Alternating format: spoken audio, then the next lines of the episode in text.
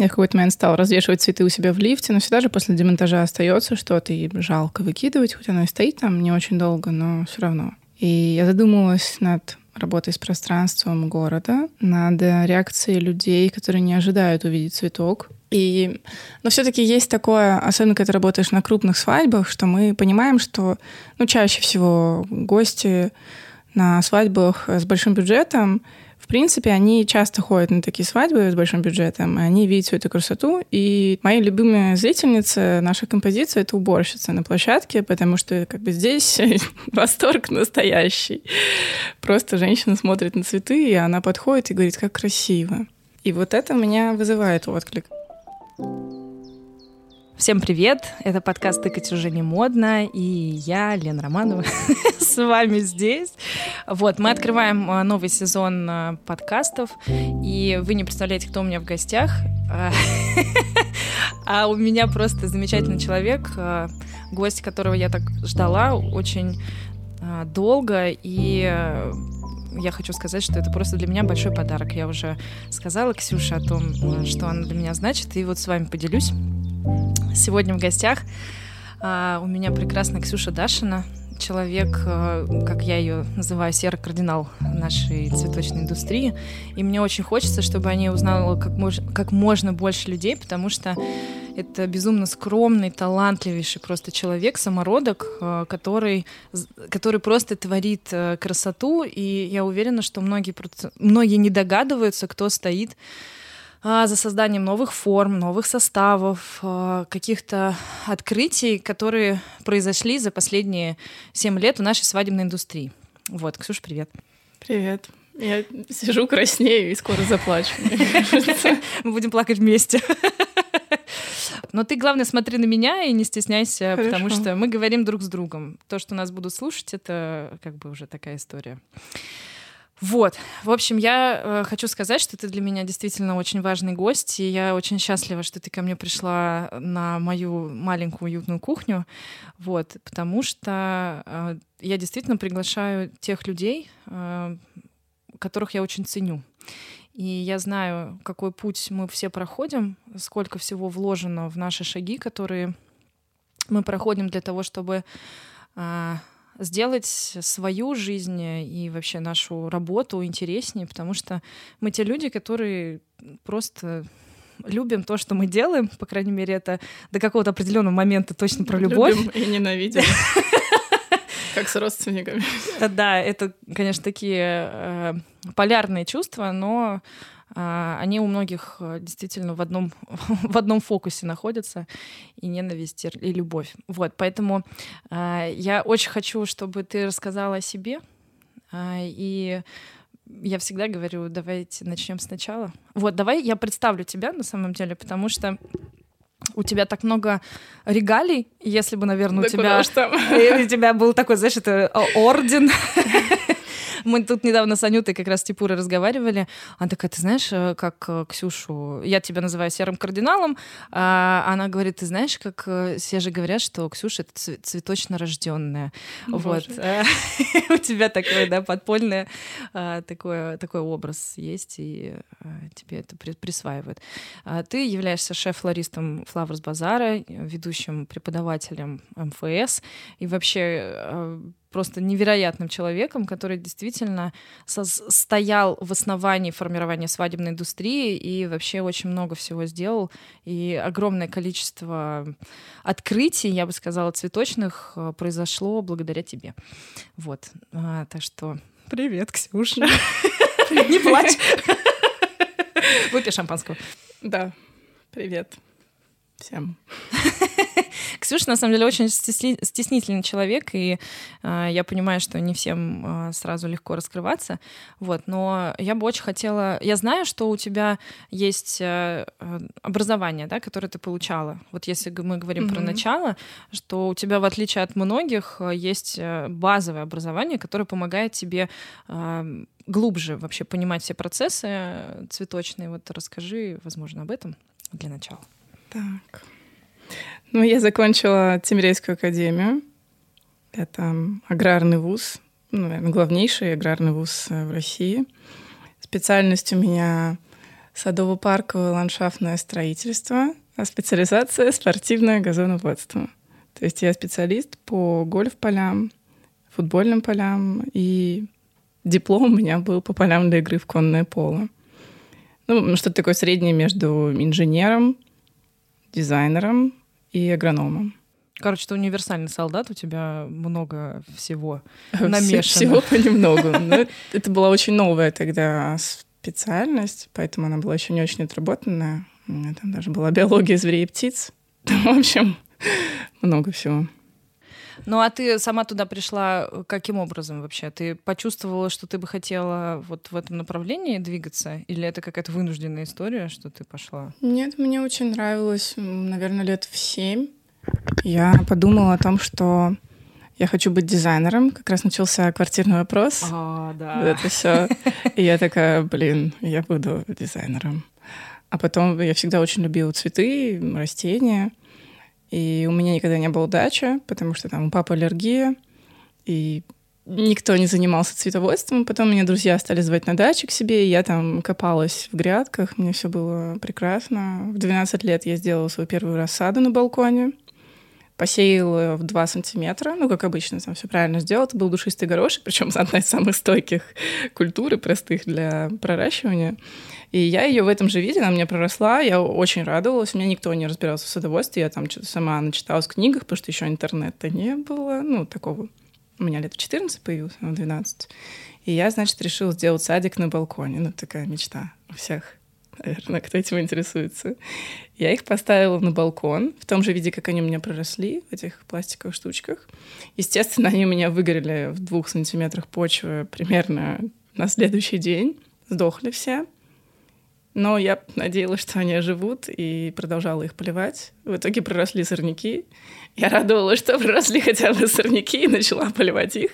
Ну, типа 2 сантиметра почвы летом в плюс 30. Это нереально даже для сорняков, и сдохли они тоже. Я очень, Отличное начало.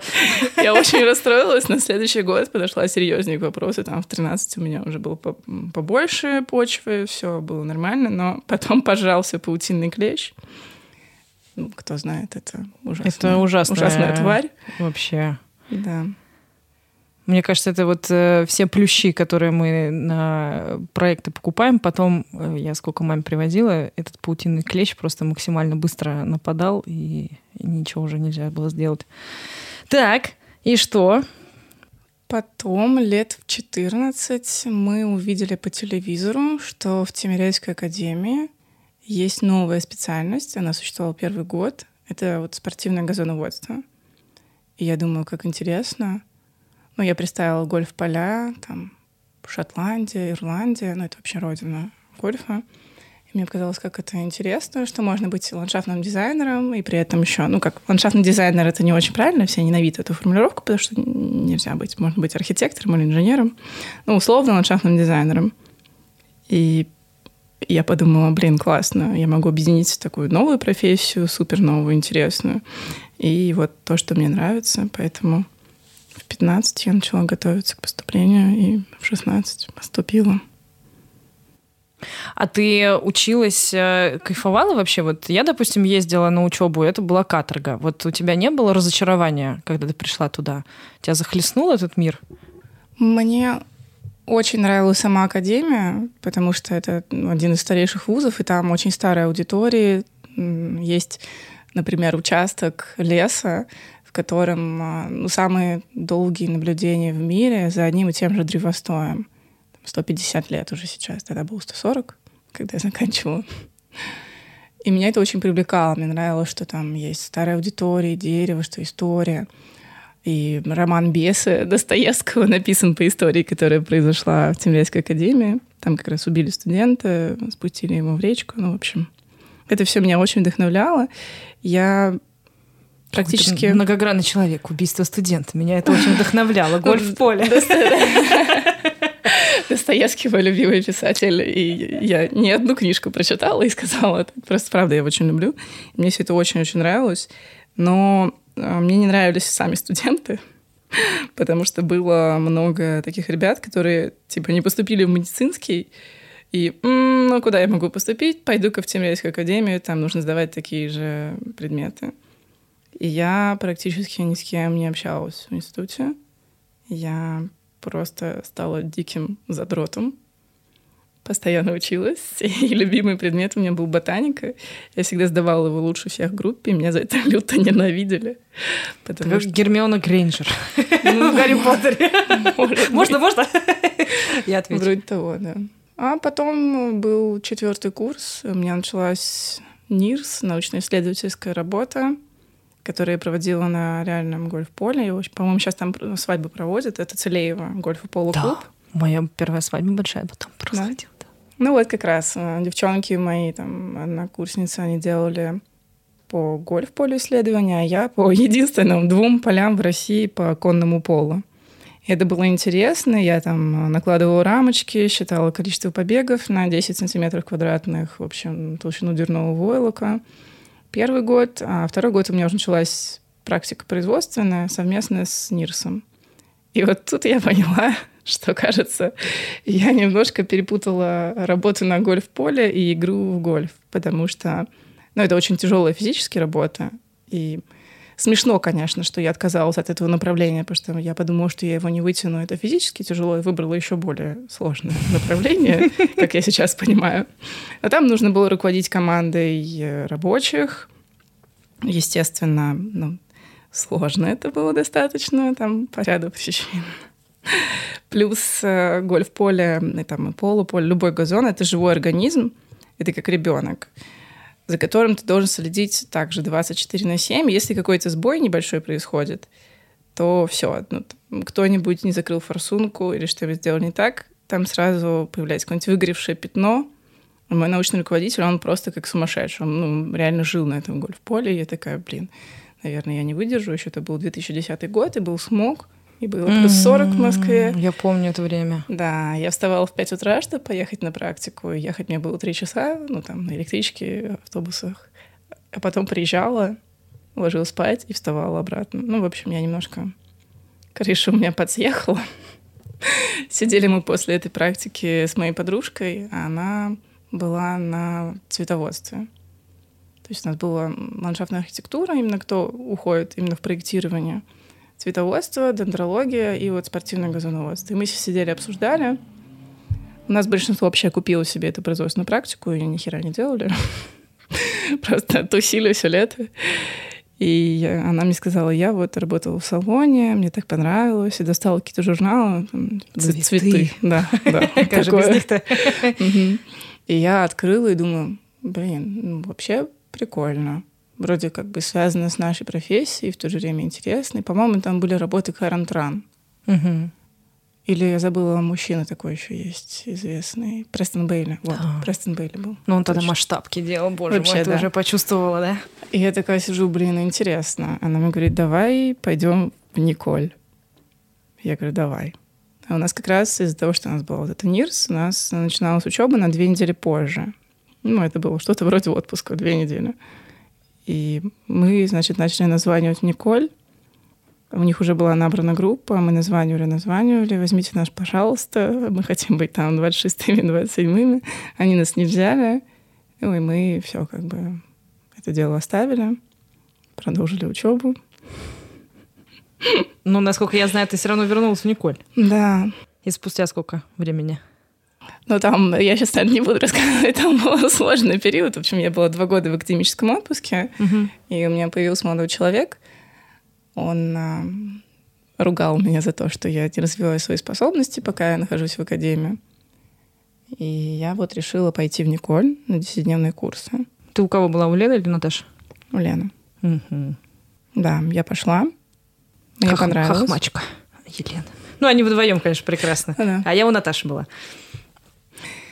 Мне понравилось там, но я немножко, конечно, задумывалась, насколько все-таки актуально в этом году использование кленовых вот этих вот вертушек. Я забыла, как они правильно называются. И наклеивание их. И... Ну, на каркасы, да? На вот каркасы, вот да. Я подумала, блин, ну... Бидермайер ты сделала? Бидермайер, Бидермайер, это была моя лучшая работа. У меня есть фотки, это просто великолепно. А у меня, кстати, тоже. Я вот любила свой Бидермайер. Я до сих пор смотрю. У меня есть где-то там в телефоне.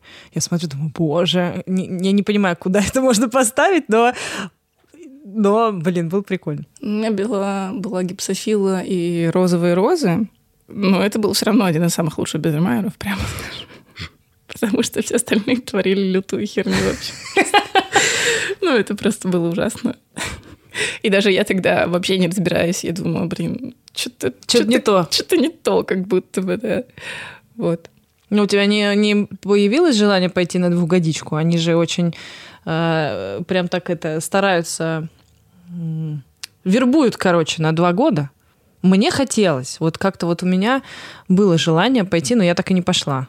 Потом ну, только через три года Хотелось тоже, да. Потому что все-таки они там, классные профессионалы, они прикольно рассказывают, ты погружаешься в этот мир, попадаешь в какое-то сообщество, и это тоже большая часть, которая влияет, да, там ну, сообщество. сообщество, да, да, да. Там какая-то тусовка прям своя, да. и там микромир ну, прям какой-то чисто создан. на своей волне. Вот. Ну, до сих пор. волна не меняется уже, простите, много лет. Это правда. Вот, я закончила, начала искать работу. И куда ты пошла? В магазин. Ну, естественно. Я сейчас даже не помню. Первое собеседование у меня было, по-моему, ну, я на HeadHunter разместила, там на SuperJob тогда, я не знаю, сейчас они, SuperJob, не знаю, есть. И я пошла цветы на Смоленке на собеседование. Ну, это какой-то мощный салон, да? Да, это королевские оранжереи, как-то вот так называется. Прекрасно. Ну, помощником флориста. Попала? Да. Это, это вообще великолепная история. Я ее часто рассказываю в школе, когда ребята расстраиваются, ну, и не понимают, что им делать дальше. Ну, во-первых, у меня было классное собеседование, потому что я говорю, может быть, мне как-то нужно что-то подготовить, чтобы показать там фотографии своих работ. Они такие, не-не, фотографии работ не надо, это все как бы нет. Покажите, что вам нравится из искусства, архитектуры. И я тогда сидела, выбирала и решила сделать подборку вот этой ассоциации картина, флористическая работа. Я сделала классную презентацию, там все подготовила. Пришла, она такая, да, у вас есть вкус, все хорошо. Я не помню, кто меня принимал на работу. И потом они мне предложили собрать букет. Сказали, вот цветы в холодильнике, выбирайте. И я по цвету, у меня чувство цвета, оно какое-то, я бы сказала, даже врожденное, то есть я неплохо чувствую оттенки цвета. Мне очень важно. Простите, я вспомнила Любу Успенскую. Ну вот, я собрала какой-то набор, пошла его собирать, э, разрезала себе сухожилие секатором, у меня потекла кровище на ноги, на руки, на букет. Я залила им все кровью, но я продолжала собирать. Такая, извините, сейчас я салфеточкой вытру. Типа вытирала чуть-чуть, продолжала собирать. Они такие, все, уже успокойся, пожалуйста. Сейчас я тебе руку перебинтую. В итоге они меня взяли на работу. Тогда времена года, по-моему, это торговый центр на Славянском бульваре. По-моему, времена года. Они были подрядчиком «Глобус Гурме» и делали букеты на витрины туда. И я такая вдохновленная пришла, значит, на работу. Мне выдали форму. Это была такая комнатушка, наверное, 2 на 3 метра примерно, где сидело три человека флористов. И, прямо скажем, они были сильно разочарованы в профессии и в жизни в целом. То есть это было не очень вдохновляюще. Но я там работала, что-то делала старалась. И вот э, ну, я делала все очень медленно. У меня вообще есть такая особенность. Я всегда все делаю медленно. Я, сейчас я научилась скорости, ну, то есть скорость можно наработать со временем. Но она была у меня неврожденная. Я такая немножко зависала, залипала. Там у ранункулюса отрезала секатором все листья, чтобы он не страдал. Ну, чтобы там вот это вот, когда ну, снимаешь рукой, немножко кутикула может повредиться. Это же плохо для растения. Там же испарение происходит и все такое. И они говорят, нет, Ксюш, так нельзя, медленно. Я говорю, ну он же страдает. И продолжала делать по-своему. И вот на шестой день пришла девчонка, и мне говорит, Ксюша, расскажи все, что ты делаешь. А, я думаю, о, прикольно, наверное, она будет моей сменщицей. И я ей показываю, ну, вот здесь у нас то-то, здесь холодильник, то-то все. Я думаю, а что-то в этот день на меня никто не смотрит. Почему коллеги перестали со мной общаться? Это был шестой рабочий день. Вот. А вечером они ко мне подошли и бегающим взглядом сказали, что ну, Ксюша, вот эта девочка будет работать вместо тебя, ты нам не подходишь. Вот Предвар... это да. Предварительно дав мне рассказав, рассказать ей о всей работе. Ну, то есть это было не очень красиво, потому что такое. Ну, это было... низковато, да. Можно было сразу сказать. И вечером они перестали со мной общаться, отворачивались в стороны от меня. И я, значит, со слезами на глазах, я прям помню этот момент, когда я иду.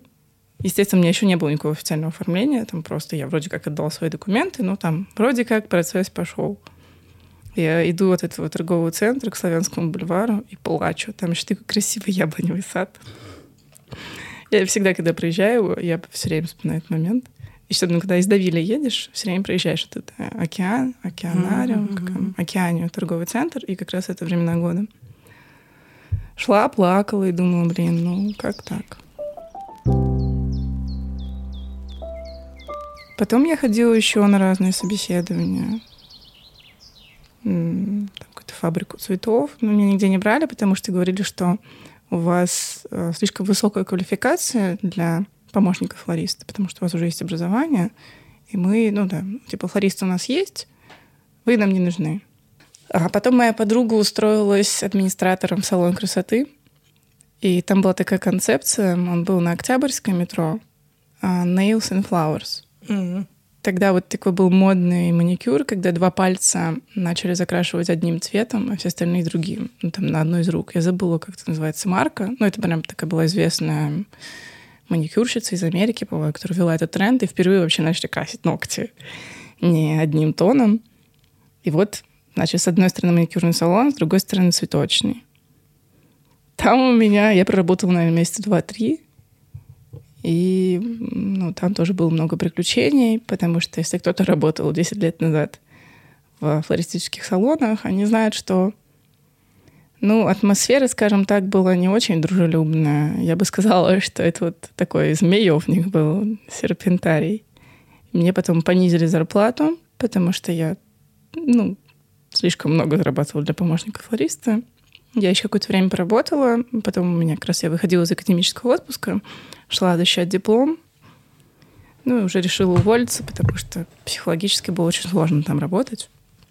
По-моему, я даже зарплату не забрала, настолько я уже не могла просто всех там видеть. Ну, правда, змеевник, ну, прям ужасно. Ну, э, это распространенная, мне кажется, история, да, когда там же, скорее всего, были люди постарше, уже да. такие с опытом, и им э, весь молодняк, в принципе, был поперек горла. Я думаю, что это тогда еще были все-таки не такие, омол... Э, не настолько омолодилась специальность. Да. Я думаю, что это еще вот это... другой формации. Ну, да. Неплохие люди, но просто как-то по-другому размышляющие, как будто бы я у нее что-то забираю там. Или... Непонятно, почему так было, но не очень хорошо. Потом а, как раз вот, когда мне нужно было сделать эту презентацию в первое место, куда я устраивалась, я хотела подобрать какие-то букеты, и у меня еще не было Инстаграма и ничего такого. И я просто набрала в Яндексе букеты. И у ну, меня... Ну, да, как бы все логично. Там такие прекрасные букеты, скорее всего, вылезли тебе. Великолепные.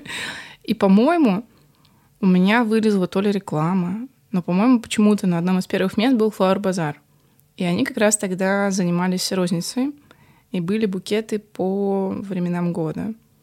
То есть там 12 коллекций, 12 букетов.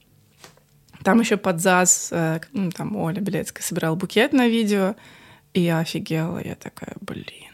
Хочу. Да, вот это уровень. Они заворачивали в крафт, и это было офигенно тогда. Потому что и... это был не каркас. И бечевка, и наклейка, с как бы да, вот эта вся цветочная такая вот, типа, да, с цветочками, да, да, которая у всех была. Я думаю, блин, вот это уровень. И у меня телефон просто не поддерживал тогда, мне нельзя было выйти в Инстаграм, у меня был какой-то, ну, я вообще не помню какой, я не заморачивалась, как и сейчас, по поводу Инстаграма. И, значит, я начала смотреть просто в Инстаграме. Я, раз в неделю я заходила на сайт Инстаграма и заходила в Флар-базар и смотрела, что у них происходит. Потом увидела объявление, что у них будет мастер-класс Холли Чепл. Да, но я на него не попала и не успела. И какой-то у меня была композиция с тыквой. И я пошла к брату. Она стоила еще ну, по тем временам даже, мне кажется, 4 500. Ну, то есть это было 8 лет назад. Достаточно дорого. И я сказала брату, я говорю, Глеб, дай мне денег на мастер-класс, я сделаю тыкву, а ты ее подаришь своей девушке. Ну, вроде как. Да, 4500 это что стоило? Тыква? Мастер-класс. А, мастер-класс. Мастер-класс «Осенняя композиция в тыкве». Я сейчас быстро. Ты сказала четыре с половиной, а я отмотала, я же попала... В... Они же одновременно, Flowers Базар, тогда и Flowers Lovers стартанули. Да, только Flower Базар. Flower Базар. Прости. Да, я тут недавно, кстати, увидела Олю, которая с, как раз в сторис говорила без «с». Короче, Flower Базар. Вот. И я помню э, Flowers Lovers. Ну, я-то как пришла, попала на онлайн-курс к, к Юле с Таней, mm-hmm. и я тогда заплатила 60 тысяч рублей за онлайн-курс. И когда ты сейчас говоришь 4 500, это было дорого. Ну... И я такая сижу, думаю, боже, э, как, э, ну, как бы вообще, насколько тогда каждый делал, что хотел, короче. Вот ну, тогда вот было практически, типа, прокатит, не прокатит. Прокатывала. Ну, там была одна композиция, это был однодневный мастер-класс, поэтому еще так, ну, более-менее да. с материалами, да. там, с чаем и печеньками. И ты сделала тыкву. Да. И подарила, и передала брату. Да, и ее сфотографировали и выложили в аккаунт Flower Bazaar как работу. И Холли Чеппел подписала под ней «Stunning». И я такая, блин, ну типа, класс. Это признание. Холли Чеппел написала, что моя композиция офигенная. И я попросила уже у мамы денег. У меня, естественно, ни хера не было. Просил 2 500 на этот э, венок. На следующий день, через день он был. Мне дали 2 500, я пошла еще на венок.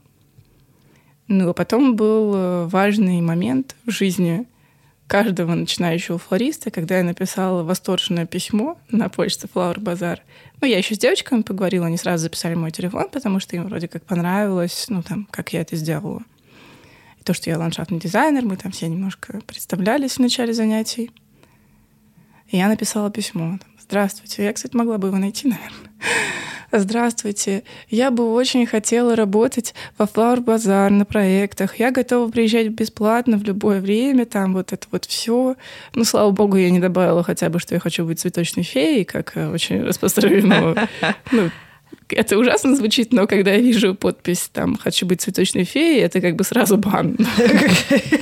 Человек не понимает, куда он идет, и ну, немножко хотя бы нужно понимать.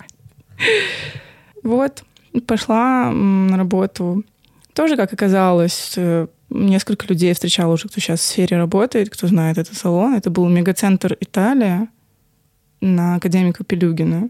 Это такой большой торговый центр, где был салон цветочный. Ну, то есть там хозяева, они держали все. Там была одежда, какая-то парфюмерия, еда и вот цветочный салон.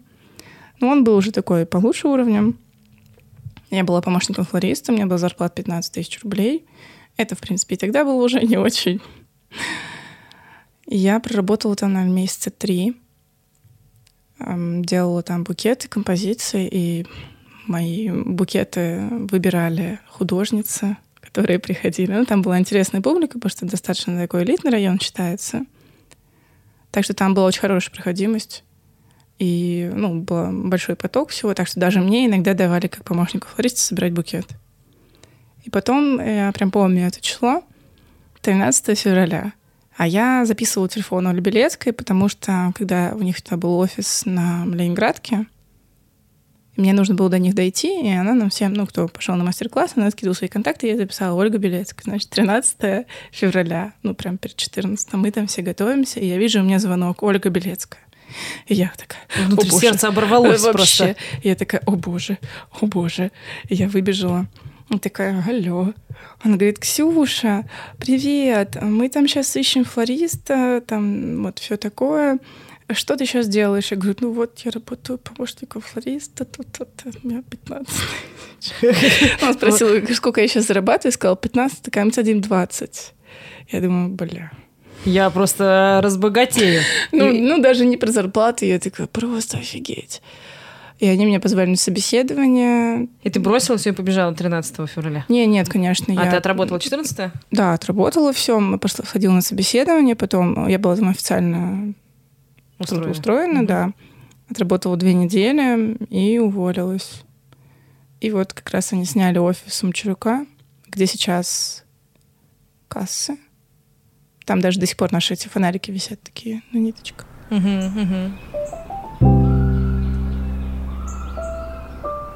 О, боже, такая долгая история. Ну вот, заселилась я, значит, в эту комнату, скажем так, в этот домик, и прожила там года два, наверное. Потому что сначала меня, ну, меня очень долго учили, там, Марина Бредун, Оля Белецкая, они тогда сами делали все букеты. И они -то показывали, что нужно. Я училась, страдала, ничего не успевала. Я осталась одна на букетном направлении. Там периодически возникали какие-то флористы, ну, как мне в смену, но что-то никто не вытягивал.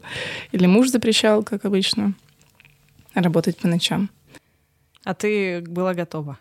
Ну да, естественно. Во-первых, э, ну, вообще, в флористику приходят люди и задерживаются с низкой самооценкой, потому что что бы ни происходило, мне казалось, что виновата я, и если я что-то не успела, или если система на сайте сработала неправильно, и мне вдруг в 6.30 приходит заказ на 8 утра, ты обязана его сделать. То я обязана его сделать, да. Я типа встала и пошла, и я делала в 6.30 заказ, я дома, выезжаю, и что-то там, ну, нормально делала. Ну, зато скорость наработала. Вот так. Ты там творила? Ты уже чувствовала, что у тебя... Ну, ты кайфуешь? Ты же, получается, сама с собой ну, осталась? Ну, ну да. У тебя ответственность была? Не, ну, конечно, не прям сама с собой, но, скажем так, времени с собой я проводила много. Да, мне кажется, уже тогда пошли у нас классные букеты, ну, красивые по цвету. Можно отмотать на 2014 год, февраль. Вот примерно с этого времени начался мой путь. А девчонки уже свадьбами начали заниматься, да? То есть, да. если ты осталась на букетном направлении, то они уже пошли да, развивать да, свадебную индустрию. Больше там свадьбы, декор. А я, моя задача была делать букеты, курировать всю розницу и закупать цветок на проекты, контролировать сбор в мастерской, отправлять это все, и девочки уже контролировали монтаж. Слушай, ну это большая ответственность. Вообще сразу Ну да. Ну, это было классно, что они мне это все доверили. Ну, естественно, я очень нервничала, поэтому я работала просто без перерыва. Ну, я пыталась что-то там научиться, что-то сделать. Как ты видишь вообще развитие индустрии? Вот э, ты пришла в нее, когда начала она прям вот, не знаю, меняться? Она же каждый год, в принципе, трансформировалась. Mm-hmm, да. Вот я сейчас вспоминаю просто с того... Я-то пришла примерно в свадебную индустрию так же, как и ты. То есть мы, в принципе, стартуем в один момент. Угу. Вот. И я помню, что действительно год от года она трансформировалась, становилась все более как-то детально проработанной. То есть раньше-то что там, боже мой, кикеевские одинаковые ну, декоративные штуки, но Флавр Базар, Флаврс Лаврс, они старались уже привносить какой-то индивидуальности, и тогда, по-моему, бог и стиль как раз был в моде, мне кажется. Ну, 14 да, да, как раз. Был э, Растик. Рус, да. Более да, современный. Да, да, да. Боха. Ну, и потом уже 15 год пошли такие более смелые свадьбы. Как раз Марсела выбрали цветом года. Ну, да, точно. Было, да. было такое. Типа такие немножко нуарные стали модными. Я бы сказала, мне кажется, год 17-й такой вот ну, самый переворотный? Какой-то пере, переломный, ну, мне кажется, да, 17 Ну, он стрельнул, да, 2017 год. Он как-то резко показал индустрию более профессиональную mm-hmm. и... Да. Начали проявляться индивидуальность. Просто не было такого копирования Пинтереста. Начались, мне кажется, уже какие-то свои идеи реализовываться. Да. Да, наверное, вот 14 это был стопроцентный Pinterest, потом там 15 это там уже какие-то размышления о жизни. 16 Ну, 16 у нас очень плохо прошел, потому что, ну, как я считаю, мы в 15 году выиграли премию свадебной флористики, и мне кажется, из-за этого к нам пошли клиенты типа журнала Wedding. А, понятно. Я помню, кстати, этот момент, когда вы 2016... Да, да, да, да, да. У вас какие-то очень необычные проекты пошли, такие с жирными арками, да. с какими-то очень э, такими э, непонятными... Просто мы сами охерели, потому что было достаточно много всего, но мы там делали эти цветочные стены, заливку из цветов, да. какие-то искусственные композиции. Я вообще вас не узнавала. Люстры. И вроде у нас увеличился масштаб, потому что, да, наверное, все-таки клиент масштабный, он как раз был такой менее продвинутый, что ли, и смелый, более классический. Мы вышли на какой-то масштаб, а клиенты более смелые, они еще не подтянулись к масштабу. То есть какие-то более молодые ребята обычно заказывали mm-hmm. что-то необычное, там в стиле боха или свадьба с черепами. Вот, классика все-таки была Ну а тебе как в этом было находиться? Ты же тогда, получается, уже вливаться начала в свадебную индустрию? Ну, я начала вливаться еще и в четырнадцатом. Ну да, судя по тому, как много ну, ответственности на тебя ложилось. Да, но там, конечно, все было плохо. А вот прям полноценно в свадьбы я уже перешла в пятнадцатом. Как раз там был кризис, и очень выросли цены на цветы. Это была зима 15 года. И мы приняли решение, что мы закрываем букетное направление, потому что нет возможности уже конкурировать со всеми, кто как бы более мелкий. И ушли в свадьбы. И тут я вот стала делать свадьбы как шеф-флорист. А Маринка Бредун в этот момент как?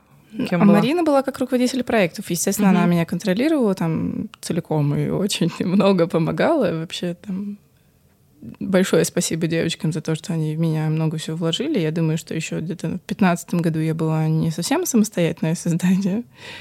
Потом уже как-то, наверное, мы каждый пошли в свое направление и там развелись в нем, и я уже стала, наверное, сильнее в каких-то флористических вещах, чем когда я приходила.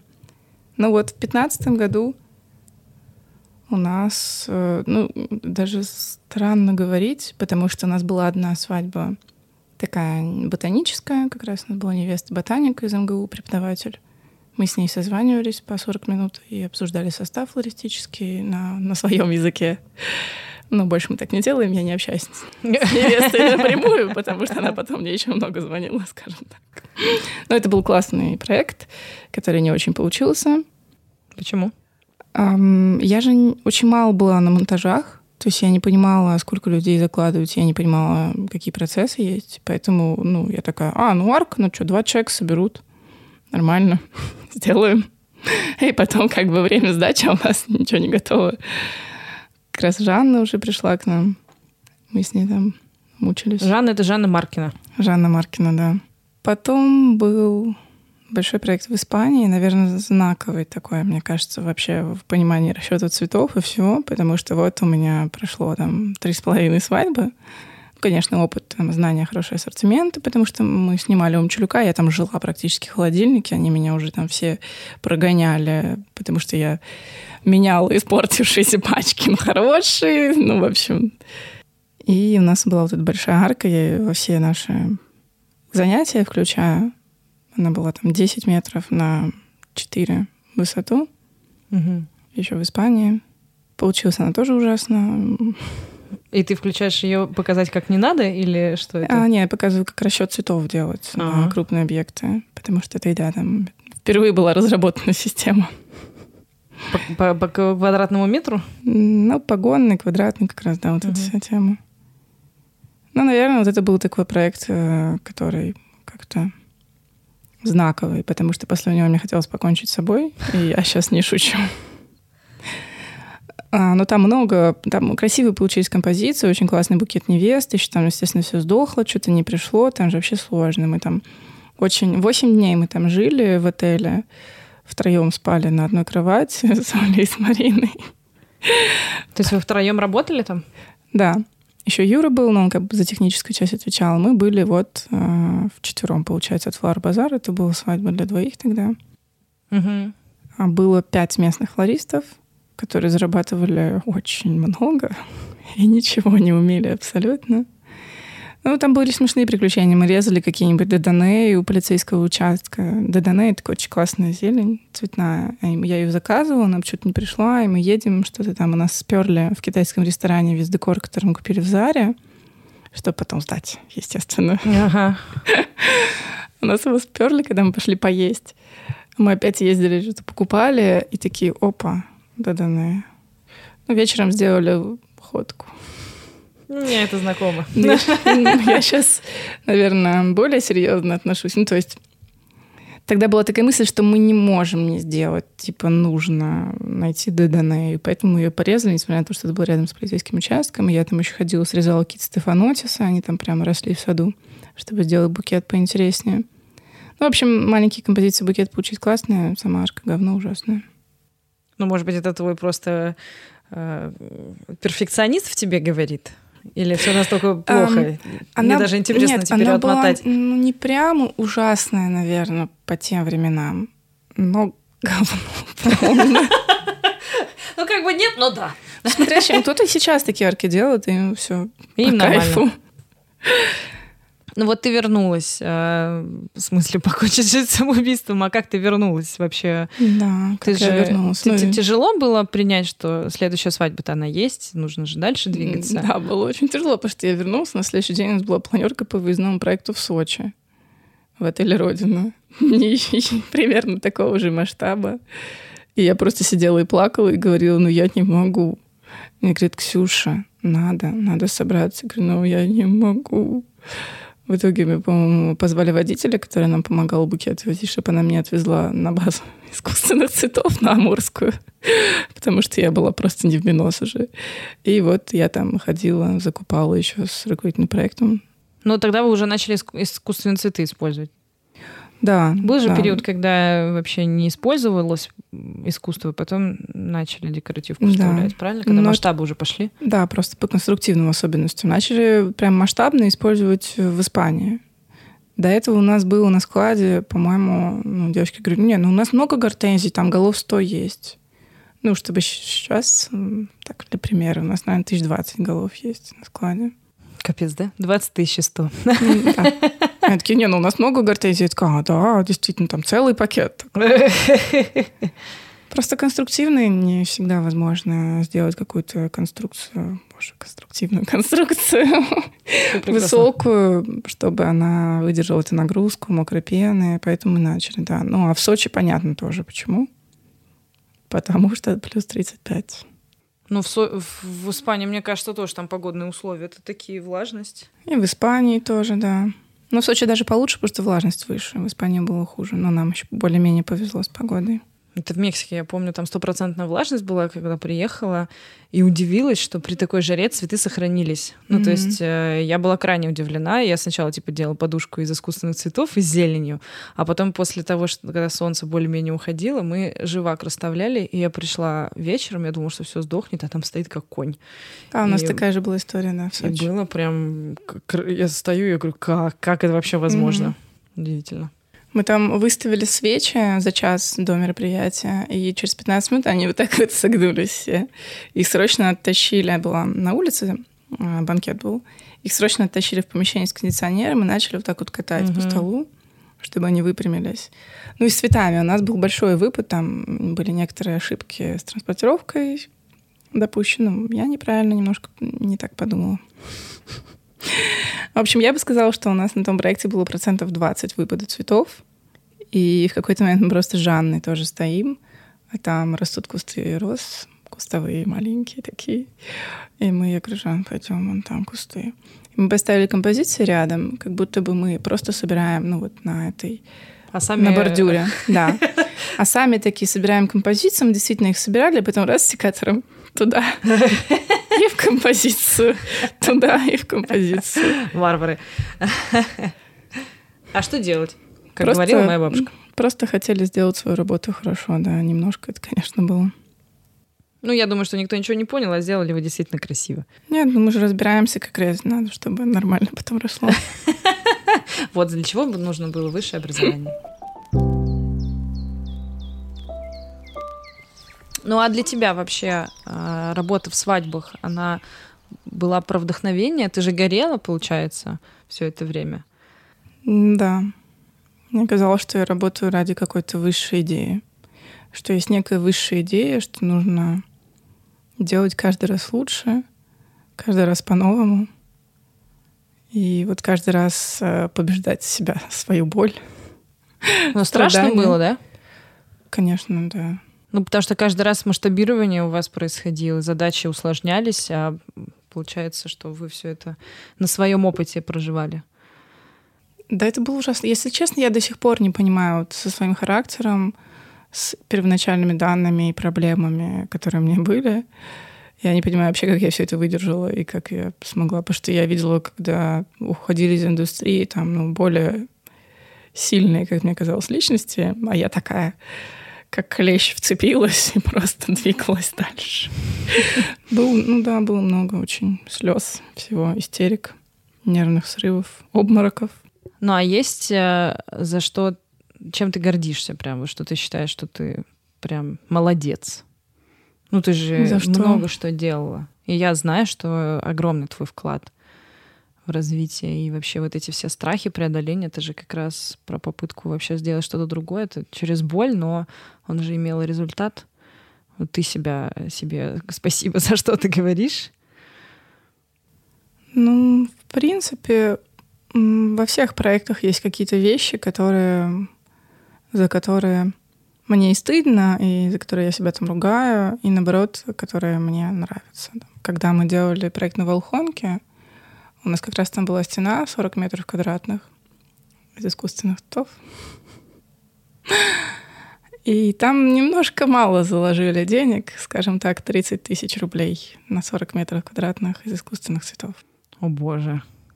Но мне не показалось, что в этом есть какая... Ну, точнее, я сказала, что это очень мало, но Марина Бредун тогда мне предложила попросить скидку.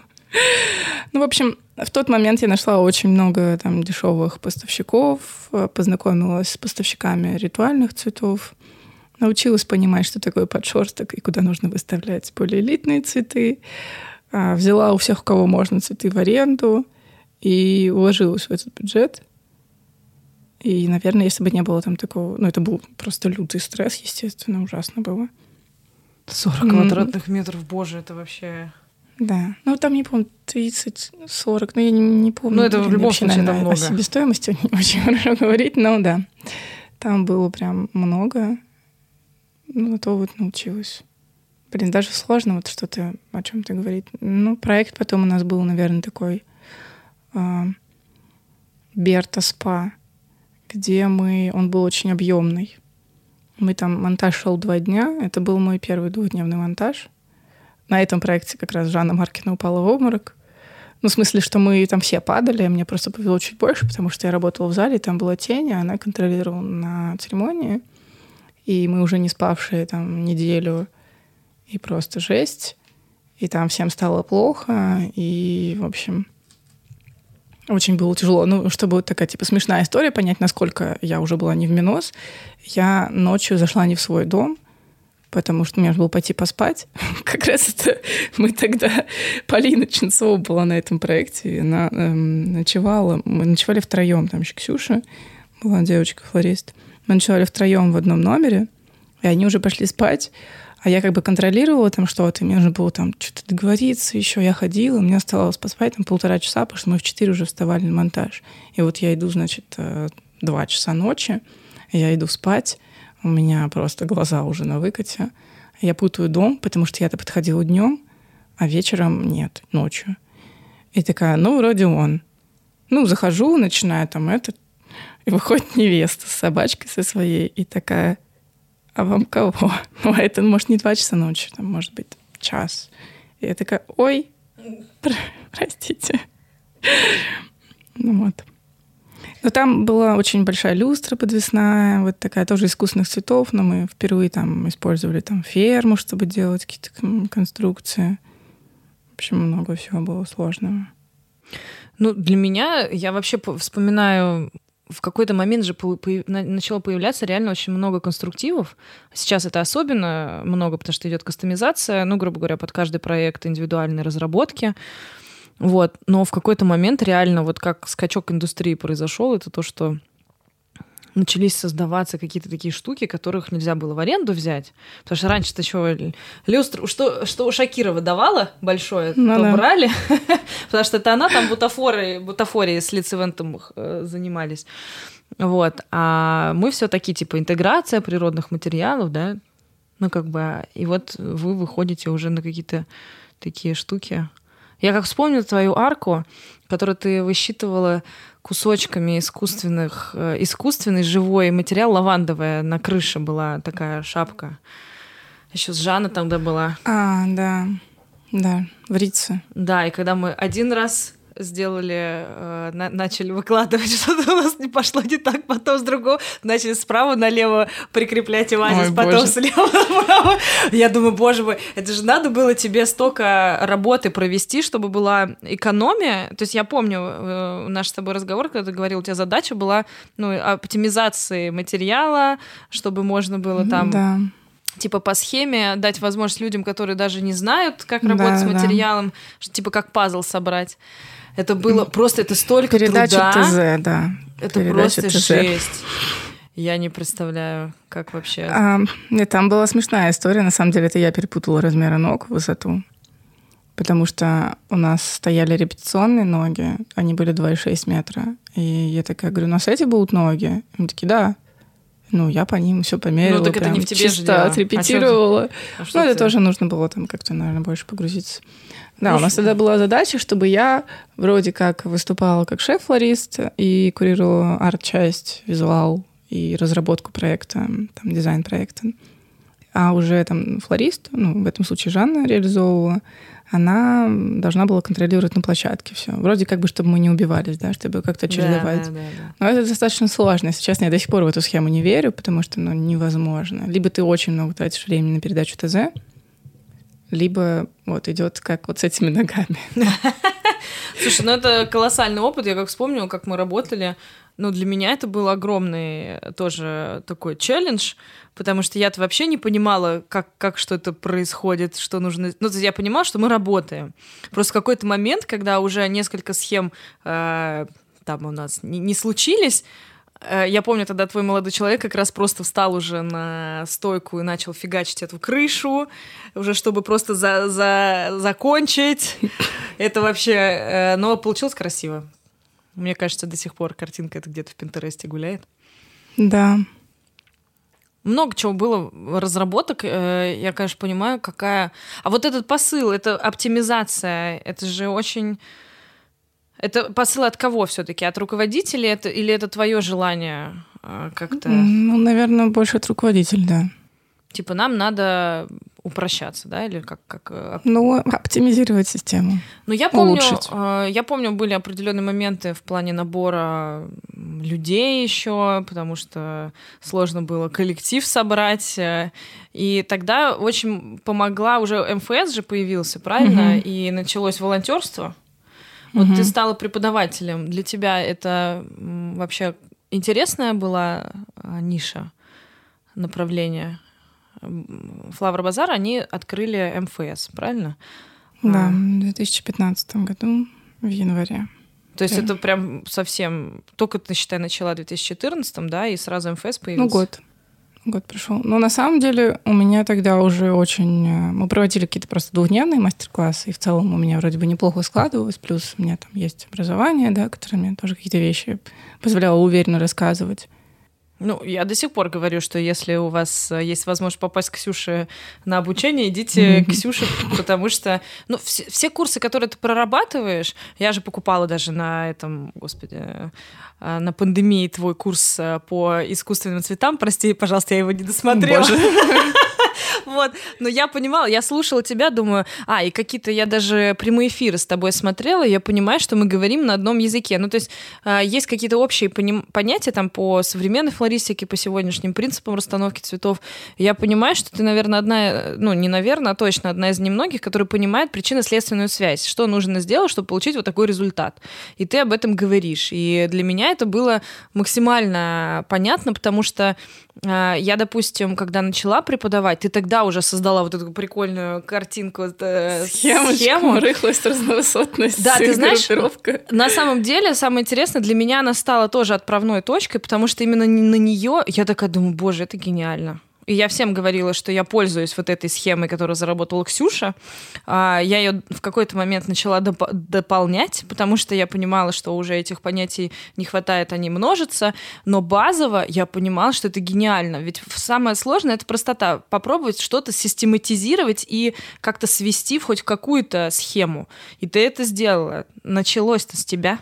Представляешь, тебе нужно было просто создать этот букетик зелененький э, с разновысотностью и вот этими всеми неправильными треугольниками, группировками, запустить процесс, чтобы э, вообще даже мой процесс тоже он запустился только благодаря твоей схеме.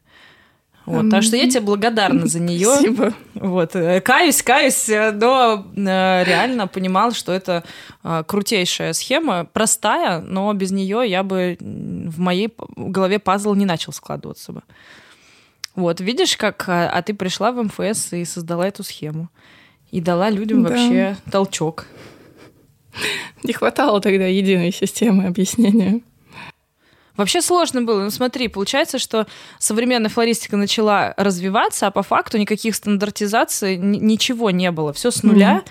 И получается, что а, ты как раз была тем человеком, который начала хоть как-то соединять все вот эти вот моменты и пытаться людям объяснить, что нужно сделать, чтобы получить, прийти вот к этому результату. То есть это же сложнейшая схема. Я просто этот же путь проходила, и я понимаю, что если ты э, не, скажем так, невозможно объяснить, пока ты не скажешь, не станешь преподавателем, потому что ответы появляются только тогда, когда тебе да. их задают. Ну, у меня просто математический склад ума, как это неудивительно. И мне очень нравится такая структура. Угу. Поэтому, наверное, иногда эта структура меня убивает, потому что очень сложно флористический мир структурировать.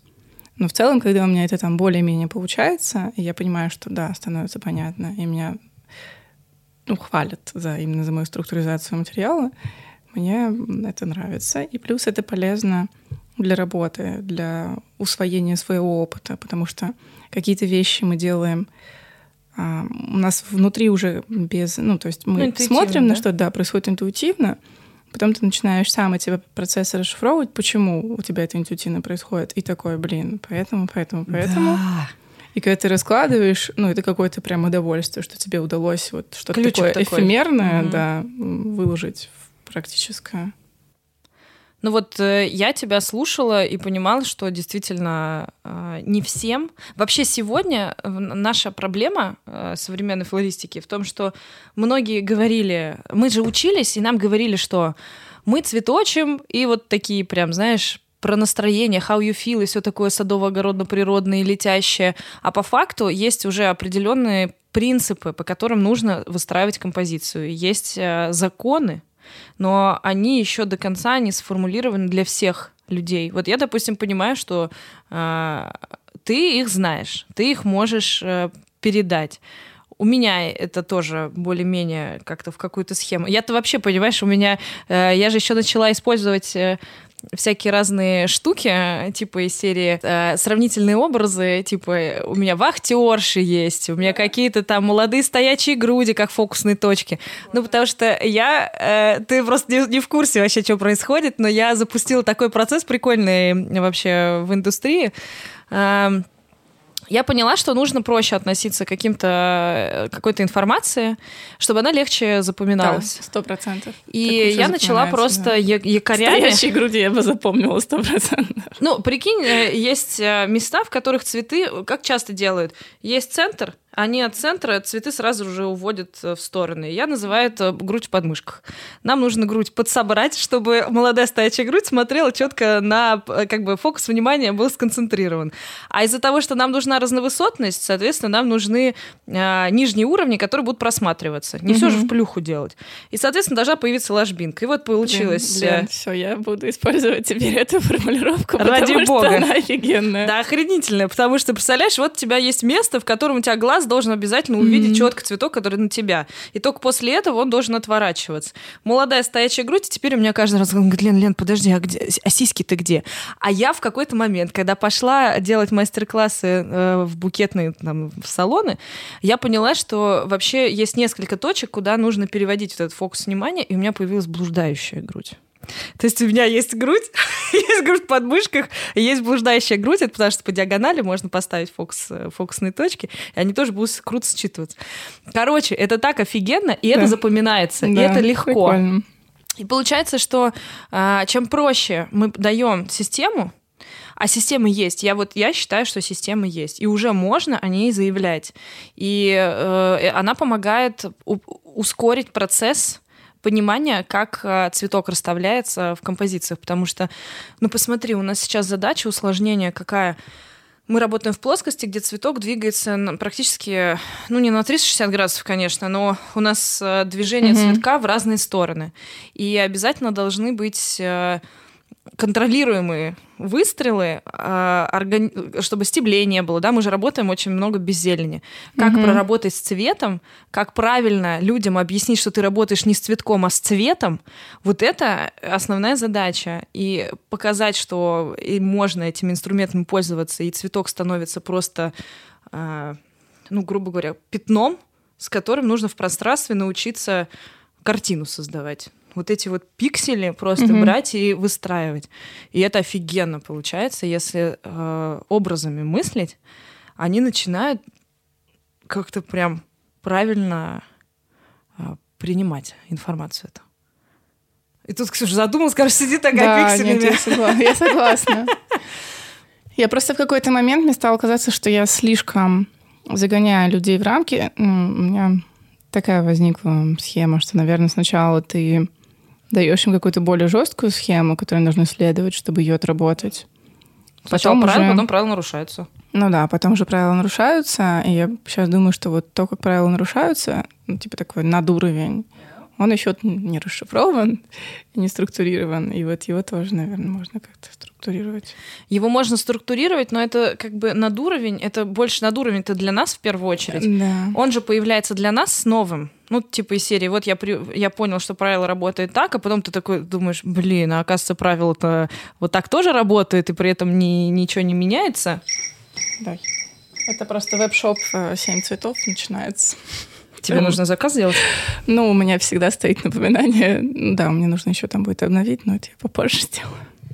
Сколько задач. Просто э. Ксюша пришла, и э, у нее реально много задач, вот, которые она должна за вечер сделать. И вот мы сейчас записываем подкаст, и я просто счастлива от того, что, в принципе, человек при своем графике э, выделил время для нас и рассказывает нам эту историю. Ну, у меня сейчас так еще. Что, что? Более-менее. Более-менее. Она, Более-менее. она свободный человек, она выбирает себя. Вот, у нее свободный вечер, почему я безумно э, счастлива и рада. Вот что я хочу сказать, Лена. Мне сейчас больше всего нравятся уродские композиции. Я прям э, насмотрелась Не на, причесанные. Вот эту, на вот эту всю красоту, и я такая, блин, какое уродство, как прикольно. Ну, такое, как Ugly Beauty, угу. как реклама Гуччи. А тебе не кажется, что вообще сейчас, э, в принципе, из-за того, что все слишком такое э, ванильно какое-то там причесанное, вот это ugly beauty, оно действительно дает возможность, во-первых, показать, что мир несовершенен, что, да. в принципе, ну, ну, это как бы... Ногу со временем Ногу со временем, да. То есть и fashion-индустрия показывает, что много действительно проявления индивидуальности и plus-size э, модели и люди, которые с ограниченными возможностями тоже попадают сегодня, показывают себя, и это нормально я вообще в какой-то момент сейчас понимаю, что э, индустрия наша, она может в разном направлении проявляться, и Beauty — это вообще крутейшее э, направление, которое нужно... То, которое мне, пожалуй, больше нравится. Ну вот, э, ты знаешь, ты, сейчас мы просто до того, как начали говорить, э, Ксюша рассказывала о своем э, внутреннем таком... Э, ну что, что? Сейчас я объясню. Если кто-то следит за МФС, то несколько лет назад, я уверена, вы видели очень крутые проекты, по заращиванию лифта, э, по использованию уличного такого искусства э, в проявлении через цветы. Это на самом деле была идея Ксюши, ее лично, лично ее идея, потому что э, она ищет себя, и вот это направление для нее, оно откликается. Но во всем хочется видеть смысл, правильно? И вот для тебя свадебная индустрия, она же про рамки и про ограничения. А вот это направление, как бы ты хотела вообще самовыражаться а, в этом? Вот как ты видишь себя в направлении, допустим, уличного искусства? Ты бы не баллончиком же пошла, или все-таки с баллончиком бы пошла стены э, расписывать? Да, и с баллончиком. Ну, вот я же тебе говорила про эти Ну, ты расскажи, я-то знаю. Мне очень хочется, чтобы ты рассказала эту историю про одуванчики. Да. Я приходила курс по уличному искусству, потому что мне стало это интересно. Я в какой-то момент стала развешивать цветы у себя в лифте, но всегда же после демонтажа остается что-то, и жалко выкидывать, хоть оно и стоит там не очень долго, но все равно. И я задумалась над работой с пространством города, над реакцией людей, которые не ожидают увидеть цветок.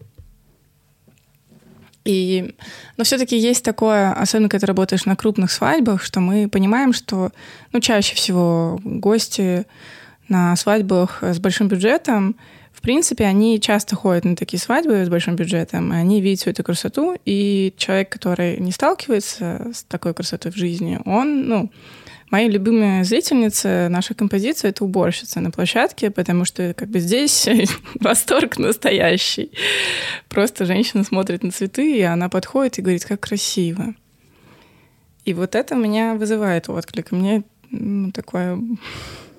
Не знаю, что это может быть некоммерческое ближе. Я стала думать о том, что цветы вызывают отклик у людей, что они привлекают все внимание изначально просто потому, что, ну, как так исторически сложилось, и внутренне нам нравятся цветы. И это очень сильный инструмент, например, там, для политических каких-то заявлений, да, для того, чтобы сделать какое-то заявление, сначала привлечь внимание за счет того, что это цветок, а потом там уже рассказать какую-то другую историю. Ну вот я пошла на курсы по уличному искусству, я там, у нас была практика, была зима, в принципе, с цветами мало что можно было сделать. И я сделала трафарет одуванчика — очень уродливый трафарет, но неважно, не суть в этом. И серой краской на домах и каких-то там местах, где это было уместно, я делала тени одуванчиков, тени тех загубленных 1500, ну, не помню уже точно, ну, тысячу, около того, одуванчиков, а, которые мы использовали в проекте. Почему-то в какой-то момент мне стало их жалко. Я понимаю, что наоборот, вроде бы мы собрали тысячу одуванчиков, и их зафиксировали, и они стали звездами, и мы еще сравнивали типа цветы. Ой, я сейчас уйду в то, что все цветы уже мертвые. Это тоже очень сложная тема. Ну, в общем, да, для того, чтобы как-то запечатлеть душу тех убиенных одуванчиков, которые мы использовали, я делала баллончиком на зданиях такие принты через трафарет. И вот сейчас нахожусь в стадии осмысления, как можно двигаться дальше в этом направлении, чтобы это было не просто тупо плюха из цветов, которая вдруг появилась посреди города, чтобы это была какая-то история. Ну, это ты говоришь про такие варианты типа из серии «Мусорка», рядом цветы из нее торчат. Ну, вот как вы можете много заметить арт-объектов, а, которые часто, ну, в виде такого копипаста иностранных э, таких дизайнеров, да, ну, это, как бы, это тоже прикольно, потому что я уверена, что очень многим людям это нравится, когда они идут по улице. Но для меня это уже не подходит, потому что здесь нету еще какого-то посыла. Ну, прикольно, да, ты типа тоже агля бьюти, помойка и цветы. Но сейчас все копируют, и меня это уже немножко раздражает. Я такая, ну, блин, типа... Ну, ну потому что это уже было. Ну, наверное. Я уже давно нахожусь в размышлениях о чем-то. Непонятно о чем. Может быть, скоро когда-нибудь узнаете. Ну, я уверена, что ты художник, э, у которого, я тебе говорила, огромный мир внутри, и ты проявляешься сейчас как можешь, но то, что у тебя просто руки могут еще больше показать э, красоты и идеи, ну, потому что в тебе очень много глубины, и не просто так твои мысли сегодня mm-hmm. не ограничиваются просто зарабатыванием денег и работой на свадьбах. Ты хочешь вложить в это э, мысль, потому что потому что ты глубокий человек с желанием действительно творить. Как... Ну, ты художник. О, спасибо, Лен. Ксюша просто сидит, она в пол смотрит, она не может да принять я уже задумалась это. что-то о чем-то. Что-то мне грустно стало. О жизни я задумалась.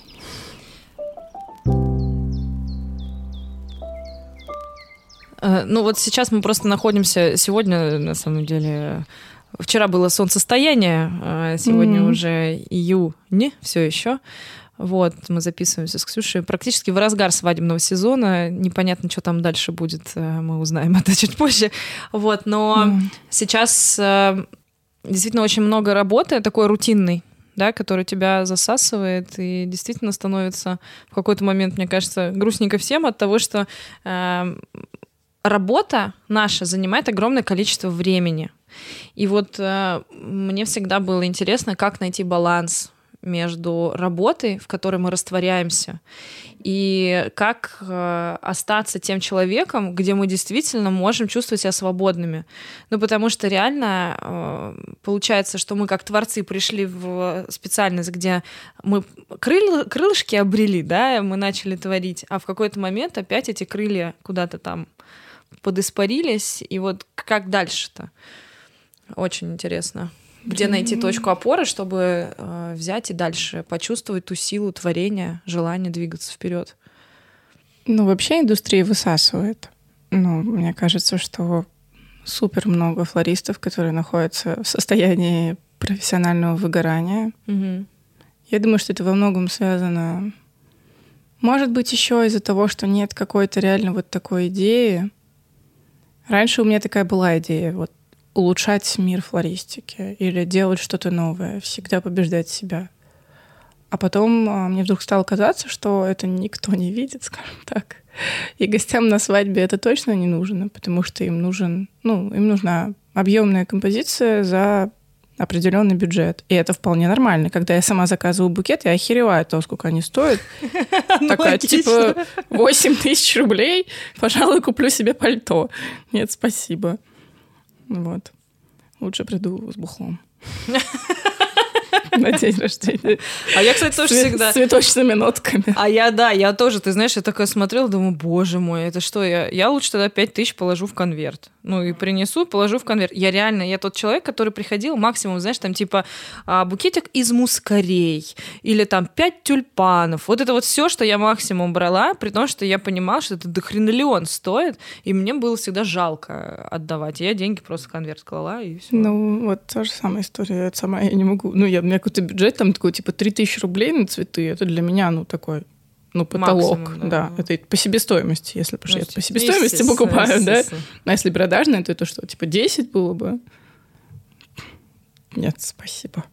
Ну вот, э, ты знаешь, я зато э, сейчас, переехав в квартиру, поняла, что я безумно хочу, чтобы у меня были цветы. Я на них смотреть не могла. А mm-hmm. когда я сама в свою квартиру переехала, я поняла, что я очень хочу, чтобы у меня стояла ваза, и чтобы там обязательно хоть веточка, вот хоть что-то, но стояло живое, чтобы оно меня радовало. Вот я вчера была в гостях у своей подруги, она мне нарубила пионов. И О, я это такая... еще садовые, кто? Да, да, это прям свои-свои домашние. И, и тут бегают муравьишки. Да, я как раз смотрела, никак не могла оторваться. Мне кажется, даже нить разговора потерял в какой-то момент, он тут просто заерзал.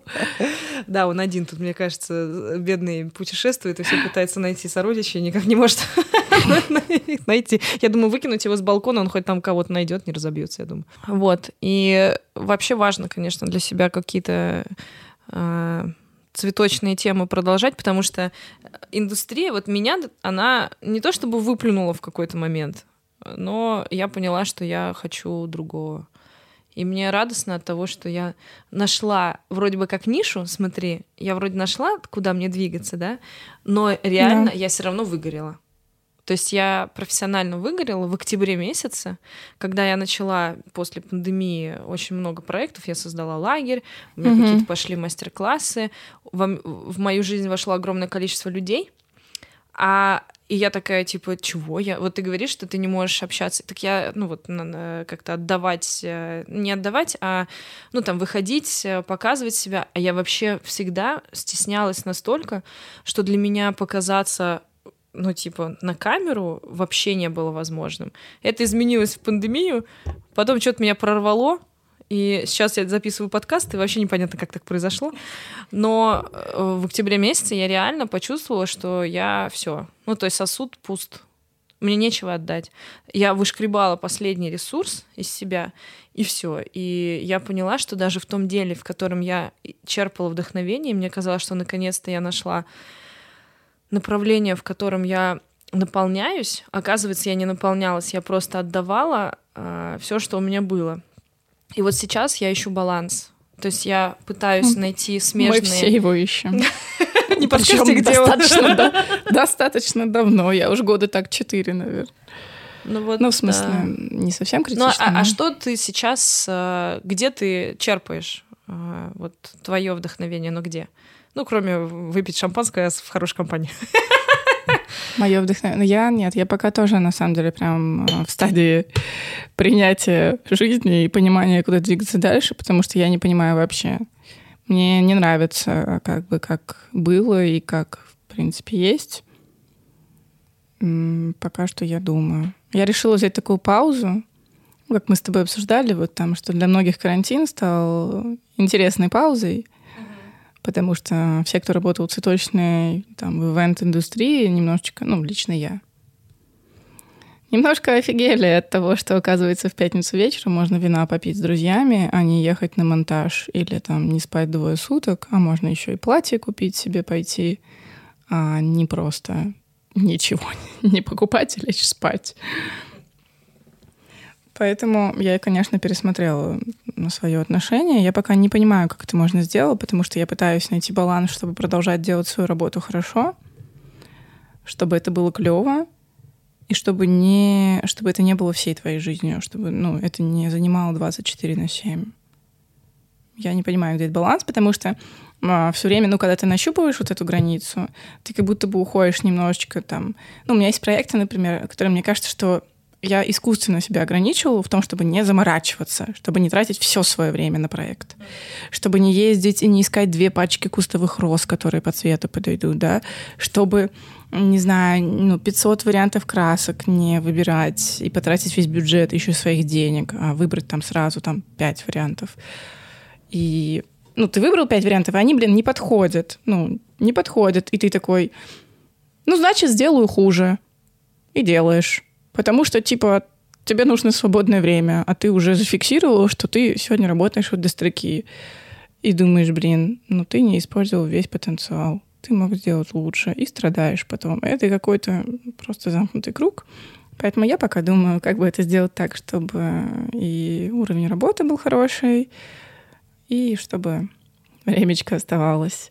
Может быть, никто и не видит эту разницу в цвете, может быть, только я ее вижу. Но мне в целом кажется, что вообще мое там, развитие как профессионала, оно во многом произошло из-за того, что у меня проблемы с головой, потому что я психанутая, я замечу, замешиваюсь, как будто просто заморачиваюсь на мелочах и могу долбить их до бесконечности. И мне, ну, иногда на меня люди со стороны смотрели, мои друзья, и такие, типа, Ксюш, ну, ты чего? А я такая, нет, мне нужны одуванчики, мне не хватает 50 штук, я поеду в Ярославскую область, э, одуванчики, ну, там родители мне отдыхают, с ними увижусь, ну, то есть мне даже было пофигу, что как бы у меня там родители, и я такая, блин, отлично. Сначала одуванчики, а Да, там родители. удобно, там можно одуванчиков добрать.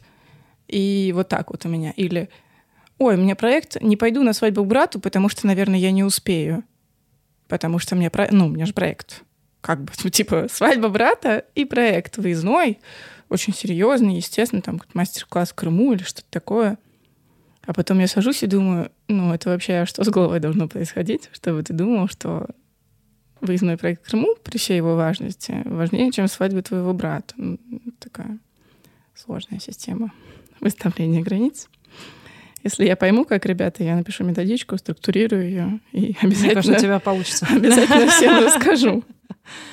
Ну а ты сейчас э, вот как преподаватель себя видишь, или тебе это направление не очень э, откликается? Может быть, э, как преподаватель каких-то новых направлений или... Ну, мне нравится преподавать. В целом, мне кажется, у меня неплохо это получается. Я не могу все время преподавать одно и то же. Не могу делать это как бы коммерчески успешным, скажем так. Мне все время хочется потратить больше, и мне не важно, что там что-то будет неприбыльно, потому что мне хочется отдать все людям, купить побольше цветов. Я куплю там краски за свой счет. Боже, ну, это до сих пор происходит. Ну, типа, я в ноябре на курс э, купила краски на 5 тысяч за свой счет, потому что мне не нравилось, как получается. Все равно получилось говно. Ну, не совсем говно, конечно, но типа на мой вкус говно вышло. И я думаю, сижу потом и думаю, блин, ну типа, зачем, Ксюш? Ну зачем ты опять пять тысяч потратил? Ну, что купить краску? Ну, тебе 31 годик. Ты уже, блин, 8 лет в индустрии.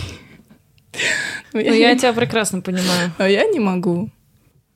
У меня также, у меня в лагерь а, я не ожидала, цены-то подскочили. Вот. И я, значит, ко мне приезжает девчонка, это была самая глубочайшая ошибка. Представляешь, э, процесс идет, Угу. мы выбежали на обед, а, и мне привозят э, Танюху Шкурагину пионы Мгм. со своего э, сада. Целая машина пионов. Ты можешь себе представить, что со мной произошло? Когда она говорит, выбирай, сколько тебе надо. О, Это как в магазин мгм. сходить, и ты даже не понимаешь, и, и ты говоришь, и ты, и- а счетчика нет, потому что цен нет. И я такая, ну мне и вот это хочу, и О, вот это боже. хочу, и вот это. И она мне, когда потом а, выкатила счет, Мгм. я сглотнула и думаю, твою ж мать, что я сделала? И, я, и самое ужасное, что я не смогла реализовать все пионы, потому что жара, все равно несколько дней они стояли, ждали масштабку, 30 с лишним градусов. Ну, это классика. Лен. Они вышли, Добро пола- пожаловать половина, половина пионов. Просто я когда посчитала, я просто слила тысяч двадцать пять, просто выкинула. То есть у меня а, сильно больше 100 тысяч э, закупка цветов на лагерь. Мгм. И я, ну, я коммерческий, вообще ни хрена не коммерческий такой товарищ. Мгм. а, Потому что для меня лагерь это типа как детище. То есть я туда Мгм. выкладываю все, что у меня есть. Я, а, ну вот, я до этого уже покупаю там какие-то интересные фактуры, искусственники, которые нифига не учитываю в бюджете, который идет на лагерь. Я хочу всех накормить. Мне нужно обязательно, там, кто ко мне приезжает, я, естественно, ну, то есть идет какое-то Я бюджетирование понимаю, Лен. которое я понимаю, что я по-другому никак не могу. Я просто хочу, чтобы было красиво. Я вытаскиваю полностью весь гараж, и мне везет, что у меня это есть. Но я перед собой ответственна, и в этом моя большая, э, как бы, плюс большой, что, в принципе, я могу делать, что хочу. И я поэтому тебя звала в лагерь.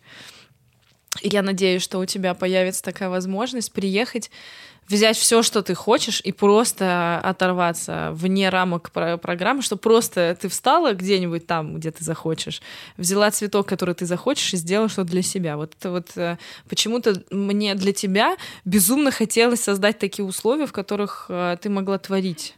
Потому что у меня такое чувство, что это всем нам нужно. И ты знаешь, я когда сейчас была свадьба, э, ну, я приехала, короче, пару недель назад, и я пригласила Весту, Артема Солмина, значит, Мгм. Холю на свадьбу. И, ну, типа, я, получается, под себя забрала проект, ну, как шеф, но э, невеста была моя ученица. Мгм. И она сама сейчас пытается во фрилансе как бы про- прокачаться, у нее небольшая студия цветов, и она говорит, Лена, у нас с тобой стопроцентное попадание, а там просто провал на провале в плане заказ цветов не приехал, семерка нас подставила, ну, короче, там прям... Ну вот, конечно, это классика тоже. В общем, И я... Особенно все она неудачи, они в самая- одном проекте Да, любят собираться. А она самая тревожная невеста, понимаешь? То есть вот она реально переживала за то, как будет, и вот все моменты, которые могли произойти, происходили с ней. И она в какой-то момент отпустила, она такая говорит, Лен, а, а я говорю, слушай, у тебя просто свадьба экспромт, я мастер экспромта. Можешь отпустить эту ситуацию и просто довериться. Вот просто пусть это будет свадьба-сюрприз. Она такая, окей. И прикинь, я привезла материала, просто вот все, что у меня было, поставила ребятам, сказала, творите. Вот что хотите, просто делайте. Боже, мне кажется, они кайфанули настолько, потому что у них были развязаны руки полностью. У них был только каркас, деревяшки, которые я привезла, и материал. Вот так вот выстроила им в линию. И все. ну, так на самом деле всегда самое красивое получается. Я согласна абсолютно. Ну, потому что реально нету вот этих визуализаций. Есть просто рисунок, который наилучшим образом складывается индивидуально, исходя там, из ландшафта. Сто процентов, да. А- Особенно, знаешь, когда типа покупаешь цветок, а он ни хера потом не подходит. Ну вот по тональности, по какой-то просто глупой Да, тональности. Ну да, здесь только еще даже там типа желтый цвет, который Да, а светит, фиолетовые ложится и под- подсвечивается, тут дохера всего. Но я поэтому не люблю там очень четкие эскизы, хотя очень многие это требуют. Потому что все равно в жизни виднее, и хочется внести какие-то корректировки. И... Ну, вообще, самый классный вариант — это действительно дать материал и сказать людям, А чтобы они творили. такое? В смысле, мне делать так? Ну, ну, типа, относительно, да. Ну, это очень классно. Я просто шеф-флорист компании, который занимается коммерческими оформлениями. Поэтому, естественно, я должна уметь это делать так, чтобы было понятно клиенту на всех стадиях. А иногда мы там вплоть до миллиметра прорисовываем. А мой любимый кейс, конечно, это с последним Гагарином. М. Мы там делали образец этого портрета Гагарина. Ну, предыстория. Мы делали большой стенд для Уралкали Уралхим на Питерском экономическом форуме. Это крупная компания, и там весь стенд, примерно 55-60 метров квадратных, были заполнены достаточно сложным рисунком из цветов. И... Портрет Гагарина. Портрет Гагарина, ракеты, небо, закат, переливы и все такое. И вот мы делали образец лица Гагарина, и потом долго его делали, два дня мы его делали, утверждали с акционером. То есть, подожди, вы прям сделали его, как он должен быть, а потом... Да, 2,3 на 2,3 у нас был метр. Акционер компании посмотрел, утвердил, что ему все понравилось. Мы там переделали пару раз глаза, ну, чтобы Гагарин прищуривался, потом чуть сильнее раскрыл глаза, потом, чтобы он смотрел чуть больше влево, ну, такое. Хочу, чтобы он подмигивал. А ты, зна... ты знаешь эту историю или я, я, я просто так предположила, что вдруг у кого-нибудь будет такая гениальная идея. Боже, я на самом деле, мне кажется, нам нужно записывать подкаст, типа смешные истории от Ксюши, потому что в один момент эм, как бы это сказать корректнее. Ну, коро... короче. Ну, так давай немножко, немножко все гуляли, наши заказчики, и они катались на яхте, и всем было очень весело, и они нам написали в полдевятого вечера. У нас уже не должно было быть перемонтажа там и каких-то изменений в стенде. Стенд стоял пять дней, нетронутым. Ну, то есть нет, Пять дней он стоял, мы каждый вечер меняли, каждую ночь. Потом дежурил флорист. И в последний день он не должен был перемонтироваться, только дежурный флорист. Никакого цветка не завозилось, никаких договоренностей там с машинами, пропусков, ничего. И они такие, ребят, мы вот сейчас на яхте с клиентом, а давайте сделаем что-нибудь этакое, чтобы Гагарин подмигивал. И время полдевятого. И мы такие, а, ну, типа, они серьезные или они шутят? Таким, давайте подождем. 11. Мы уже нарисовали эскиз, наш дизайнер сделал. Смотрите, пусть Гагарин подмигивает. Ну, в общем, никто так не понял. Мне не разделили, шутят или нет. И, естественно, мы ничего не сделали, потому что мы не могли уже ничего сделать. И как бы это была ночь, когда они это присылали. А на утро мы спросили, почему, почему не сделали. И это был скандал? Нет, это не был скандал. Ну, скажем так, мы переделали ночью, глаз не получился. Он с Кутузовым стал, нет? Да, глаз не, глаз не получился, и мы вернули его обратно. Открытым. Так вот было. Такая история. Боже. Вообще, я хочу сказать, что сейчас а, из-за того, что работа с цветком, видишь, как меняется, столько задач появляется, такая трансформация материала. Вы-то вообще сколько, три года назад первую стену вот эту делали, адскую? Да, в, сем... в семнадцатом году. Четыре, получается. Я как раз тогда тоже присутствовала на этом событии. А, точно, ты на туре. Я прям даже помню угол. То есть стабилизация, я еще помню, сука, это стабилизацию заказала по 400 рублей за стебель. Капец просто, мне кажется. И там прокрытие было типа 50 на 50. Я их ненавидела потом. Я помню, что мы сделали, а через сутки вы полностью переделывали. Переделали, да. То есть там типа не, не приняли не, или нет, что-то? мы, мы сами переделали, потому что мы выбрали неправильный ход. Ну, типа, это была моя ошибка, по сути. Да, слушай, такое... Э, как можно сделать было с первого раза правильно? Это же колоссальная ну, просто важно работа. было сесть и чуть больше подумать о том, какие могут Да я тебя умоляю, ты, небось, уже там кучу времени провела. Ну, и... Мы его достаточно быстро реализовывали в очень краткие сроки, прям максимально краткие. Это, это конечно, был... Ну, вот этот Уралкали первый, это был для меня там самый, самый тяжелый проект. Это, я помню, когда мы сдали, а у нас не закрывалась никак дырка, и было там 7.30 утра, а в 8 заходило ФСО. И уже у нас туры нужно убирать, чтобы их увезти и вывести. И вот с лестницы там что-то дотыкивается последнее, там тупо дыра. Ну, прям пипец. И мы, значит, дотыкиваем, дотыкиваем, и что-то все, типа, последняя дыра, и начинают заходить ФСОшники с собаками. Собаки лают, ФСОшники, ну, они просто орут ужасно. И вот эта нервозность, вот это вот все, и мы эти просто коробки тупо выносим, куда-то выкидываем прямо перед входом.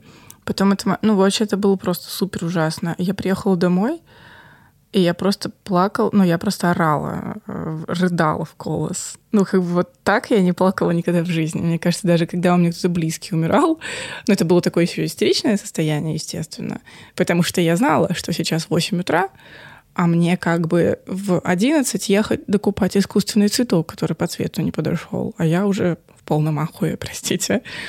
Ну, нормально. поспала полтора часа, поехала, закупила цветка, поехала на проект. Я вообще поражаюсь, насколько нагрузка на флориста ложится. Ну, вообще, с учетом того, что 90 с хреном процентов э, людей, которые работают вообще в цветочном бизнесе в России, это все-таки женщины. Да. Вот. Получается, что эта работа нифига не женская. Вообще ни разу. И когда ты говоришь не, сейчас... Не, не, Лен, она женская, потому что женщины более выносливые. Ну, в России, да. А вот так и получается, что когда ты сейчас говоришь, и мне сразу, знаешь, такая вот именно вот эта фраза цветочной феи, это знаешь, когда ко мне приезжает, он говорит, мы приехали, я вот в отпуск приехала. Я такая, mm-hmm. что? вы здесь пахать будете, вы как бы здесь работаете. Ну, лучше отдых и смена деятельности. Ну, это как бы да, но ты знаешь, я всегда поражалась, насколько э, часто идет вот этот разрыв ожидания, да. как выглядит э, наша индустрия, и ужас от происходящего, насколько не выдерживают, особенно люди, которые идут во фриланс, не догоняешь, насколько нагрузки большие, насколько нужно э, понимать, что тебе и ветер, и зной, и условия, что да. ты работаешь на стремянках, что ты работаешь в ограниченных условиях, да, ты забываешь может пописать. конструкция упасть нахер. Как бы Или это... шатер снести, как у нас было, когда ты думаешь, что сейчас сдохнешь. Ужас. Это э, мало того, что смешные истории от Ксюши, она еще и страшилки. Это отдельный подкаст от Ксюши, она обязательно, мне кажется, О, свой да. канал как должна я создать. чуть не умерла на проектах. И что, у тебя есть такие истории? Конечно, да. В Крыму у нас была офигенная свадьба, где что-то там не успели зафиксировать. Нет, зафиксировали такую конструкцию. Начался шторм. Я, конечно же, работала на туре прямо напротив нее. И она начала ее начала вырывать, типа, из подиума. И она реально чуть меня не прибила.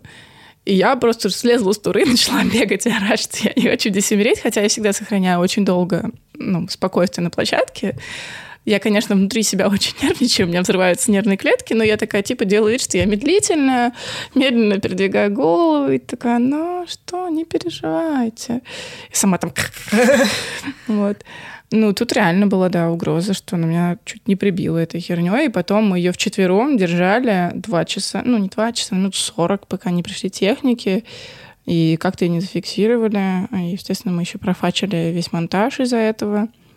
Ну, как-то у нас ураганом чуть не снесло шатер, перевалило все столы с композициями, холодильник упал на букет невесты, нас всех залило водой, начали падать деревья. Это как раз был 2017 год, офигенный проект тогда. А, заборы начали падать, а мы как бы посреди леса высокого в шатре. Его распахивают вот так вот, реально заливается вода, но это просто какой-то был сюр. Это вот эта усадьба Середняковая, еще там такое немножко магическое место. Я там спала с галлюцинациями два часа. Ну, могла поспать два часа, и мне там снились всякие Лермонтовы. В общем, ужас. Крыша у меня подъехала. Девочка там у нас перелезала в забор, потому что нам не открыли ворота. Чуть не насадилась на эти штыки. Потому что она соскользнула, там мы просто поставили типа, стулья. Ну, в общем, да, Боже. такое. Сейчас у меня Это просто, мне кажется, много. вы представляете, какая вообще бэк какой э, у флориста? с опытом. вот так вот строится свадебная индустрия да. и не свадебная индустрия. Через терник к звездам. Капец, слушай. Я наоборот, я сижу, у меня глаза большие, я сейчас слушаю Ксюшу, и мне кажется, они становятся еще больше, потому что я понимаю, что э, я в каком-то э, раю находилась, и я так мало всего прошла и я понимаю, что реально, э, чем больше ты работаешь, тем больше каких-то непредвиденных ситуаций происходит на проектах. А это всегда про стресс. Вот я хочу сказать, вообще реально. Просто жесть. Есть ли... Э, ну, вообще, вот смотри, есть профессии, да, которые, ну, как бы приносят стабильность. Ты понимаешь, mm-hmm. что до, дойдя до определенного профессионализма, ты э, будешь контролировать процесс. А mm-hmm. наше направление, оно вообще не... Во-первых, каждый раз задача новая. Невозможно. Каждый раз э, ты зависим от поставщиков, от погодных условий, от настроения, от каких-то дополнительных там э, монтажных работ, да, время, э, там, я не знаю, Собянин, э, там еще что-то. И вот эти все штуки, они всегда про стресс. И вот, вот здесь как раз я вообще не понимаю, как в балансе находить. Ну, на Сам. самом деле у нас получается такое достаточно, блин, недостаточно, а офигеть сложная часть монтажа свадьбы и ивентов, потому что мало того, что у нас материал живой, со своими особенностями, совсем таким, с цветом, с тем, что в плантации, как у меня на заказе на Уралкале сожрала весь сорт розы, который мне нужен был, который мне предварительно подтвердили. Просто тупо пожрали. Ну, вот так вышло. А, так мы еще и создаем уникальный арт-объект в сжатые сроки, мы привязаны, мы самые последние ко всем монтажным работам, тому, как смонтировали да. подиум, конструктив, как демонтировались предыдущие декораторы, материал живой, мы работаем с людьми, мы работаем э, в сложных условиях на высоте там, и так далее, так еще и создаем уникальный арт-объект, вот, и нам есть четкое ограничение по времени. Ну, это типа супер сложно. Художники Естественно, они там испытывают большой стресс, но они все-таки работают в мастерских, да, мы, по сути, рисуем цветами, мы делаем не меньшую работу, только просто с кучей, как велосипед, я горю, велосипед горит, и все вокруг горит. Это, знаешь, мне всегда интересно было, вот когда есть же такое понимание, что а, там типа флористы, которые относятся к классической школе, очень не любят э, людей, которые занимаются mm-hmm. современной флористикой. Ну, если в том понимать, как мы вкладываем в современную флористику, да? Ну, там, что... Тут мне лучше помолчать, наверное. Вот, но я просто к тому, что я всегда поражаюсь. Э, во-первых, те люди, вот я еще раз хочу сказать, что, которые приходят во флористику, это, в принципе, конченые трудоголики. Это вообще, в принципе, направление. Нет, ну, кто приходит, а они не конченые трудоголики, они не понимают. Ну, а кто потом остается? кто остается? Кто остается, ну, окей. Да, То есть остается. люди, которые работают с цветами, это люди, которые реально много ну, а, они, во-первых, большой функционал на себя берут. Я, я к тому, что почему а, наше, наше направление не оценивается с точки зрения, что, ну, может быть, тебе не нравится там стилистическое да, решение, каким образом сегодня а, работаем с цветком, мы, современные флористы, работая а, в пространстве. Но это же нужно понимать, какой колоссальный труд а, у флористов, а, ивенщиков, грубо говоря, и я к тому, что, короче, это я жалуюсь, что почему нас недолюбливают, э, говоря о том, что мы там какие-то без баланса, без э, чего-то там, без понимания. Это я просто это, сталкиваюсь. Да, серьезно? Сталкивалась, да, с э, некоторыми это, товарищами. Это просто другой мир. Ну, это вообще другой мир. Я даже не знаю, о чем здесь говорить. Ну, это люди, Нет, которые... ну это ни о чем не говорить, это чисто это... так, это пук воздуха. Ну, Люди, которые в жизни не сделали ни одного проекта, и которые как бы офигенные арт-флористы, делающие... Ну, я просто не хочу... Это просто другое. Другое я, даже, я не хочу говорить ничего плохого, да. ничего там, ну, хорошего могу сказать много, потому что это тоже клево. Просто это настолько по-другому, это два абсолютно разных мира, что просто нужно с уважением относиться друг к другу. Вот. И...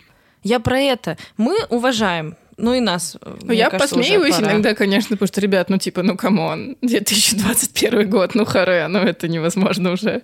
Хватит. И кому это нахер нужно? Если честно, мне кажется, что а, опять же, не хочу никого обидеть, но просто не могу сдержаться. Ну, потому что сколько можно делать эту лютую херню, которая нравится только вам, выставлять ее на цветы экспо, ты идешь и просто такой, блядь.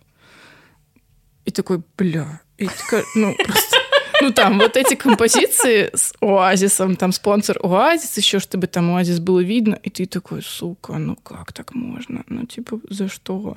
Ну, почему? Ну, кому? Ну, это же, это же еще меньше имеет смысла, чем вот эта выжигающая индустрия свадебная, потому что на свадебных хотя бы видят гости, и это важно, ну, действительно, там, там, для девушки свадьба — это супер важно. И мы с детства о ней мечтаем. И потом это будут альбомы, видео, это будет где-то зафиксировано. А это вот просто для себя. собираются 20 ну... снобов и такие... А то так композиция. Ну, я... Ладно, пожалуй, на этом. Ну, пожалуйста, На этом моменте остановлюсь. Но с технической стороны это великолепно. Спасибо большое. Вообще, ты видишь перспективу развития индустрии? Вот так. Индустрия? Ну, смотря, ну, как бы, типа, что? Что свадебная индустрия, ну, свадебная индустрия, ну, индустрия, засунь два пальца в рот и блевани. Ну. Цветами, надеюсь. Ну, естественно, да. Потому что, ну, блин. А камерности сейчас больше не становится?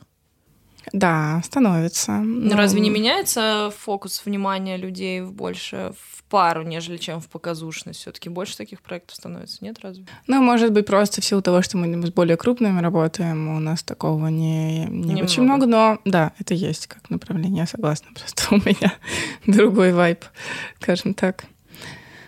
Какая перспектива? Ну, мне кажется, что все все-таки будет меняться, да. Также, ну, как это, типа, тренды, global trends, там, мега-тренды и все такое.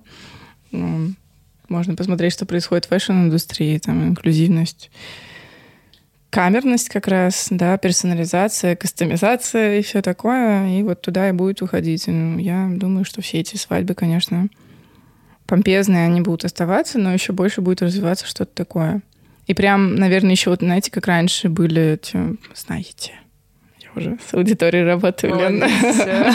Влилась наш человек. Мне кажется, это примерно как э, с магазинами происходило, когда раньше были магазины мяса, яйца, там молоко отдельно, да, потом появились магазины универсальные, типа универсам, где продается все, а сейчас, наоборот, модно. Опять появилась там отдельно красная икра продается, отдельно молочные продукты, продукты.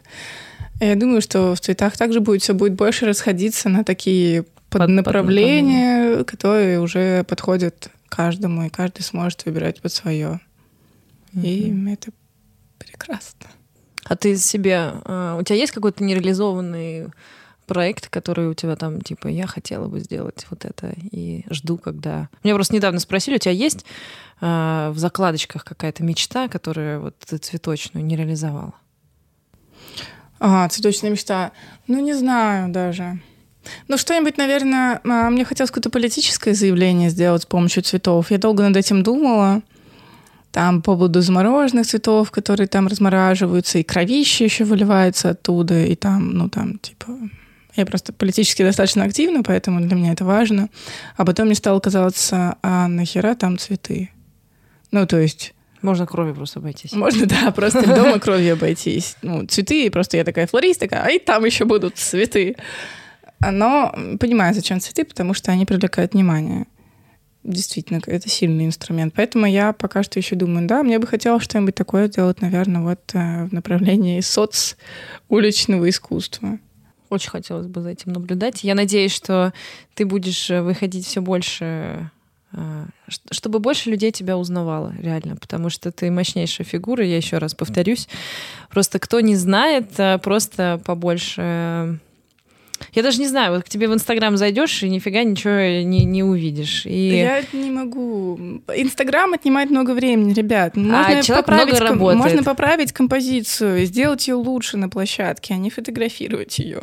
Понимаете, вот. в чем дело? К тому же я не могу писать, э, как э, охуительно прошел мой проект, и как все было великолепно, и как я счастлива. Такая Потому что я несчастлива. команда. А, все так чудесно. Спасибо большое всем. Ну, мне это не подходит, я не могу выработать другой формат, и тратить время на фотографии я тоже не могу. Может быть, я над этим заморочусь, может, вот, ну... Да не, я думаю, что это просто не твоя история, и тебя, тебе это не нужно. Но я к чему все это веду?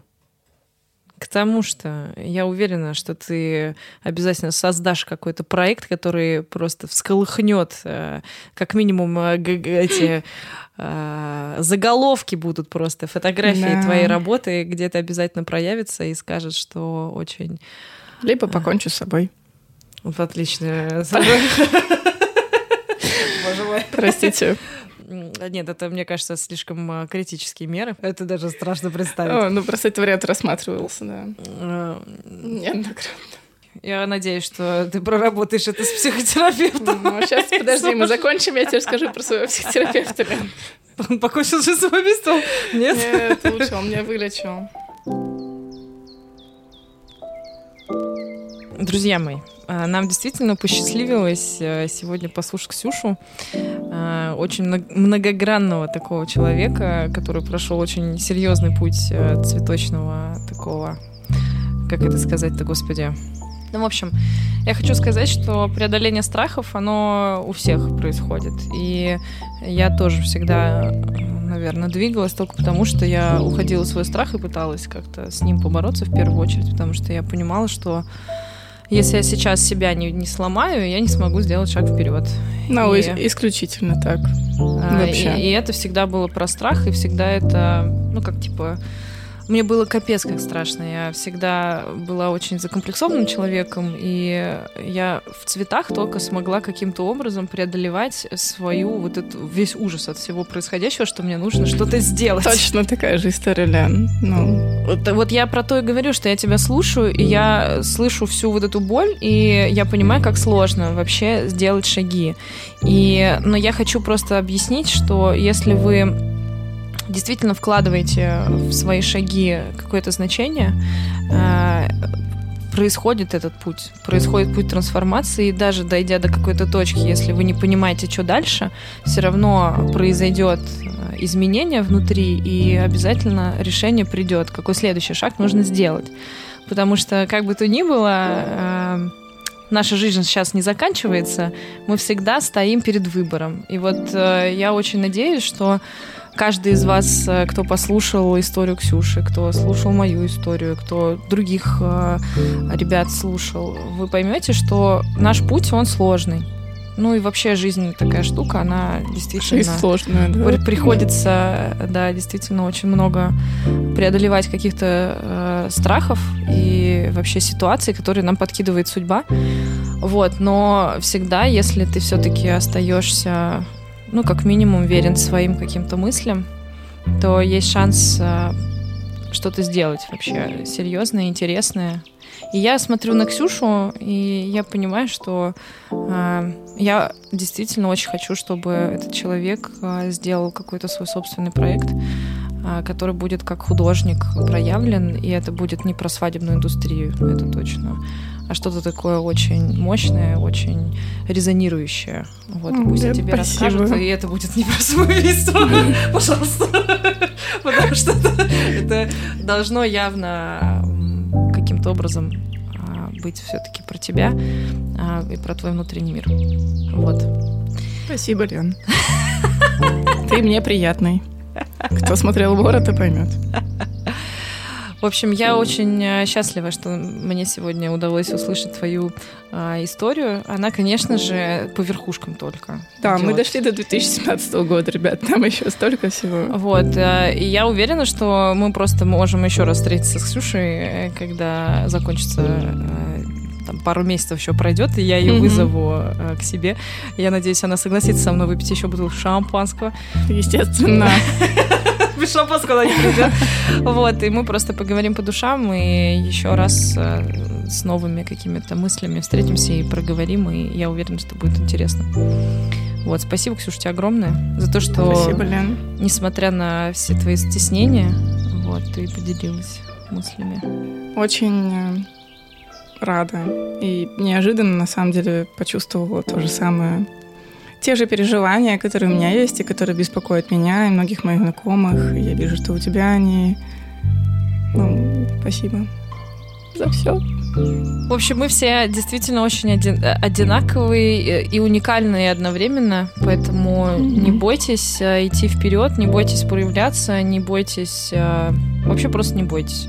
Делайте шаги, но помните о том, что Цветы — это не вся наша жизнь, а есть очень много других интересных э, направлений, которые нам нужно обязательно для себя оставлять время, чтобы просто чувствовать, что мы живы, что мы — это мы, и вообще помнить о том, что жизнь прекрасная, и она не только связана с работой. Вот, поэтому вот от нас, трудоголиков, э, такой посыл. Да. Не будь как Ксюша. Ходи, пей э, апероль на веранде. Вот, и покупайте платье обязательно. Да, платье классно. Вообще, я купил себе вот три платья и да? безумно довольна. Надо я тоже купить. Я, ты знаешь, я в лагерь поняла, что нужно просто срочно покупать платье, потому что я не хочу ходить ну, как... Э, ну, на складе просто неудобно в платье, там, когда лезешь на лестницу. Я ну, купил себе лосины.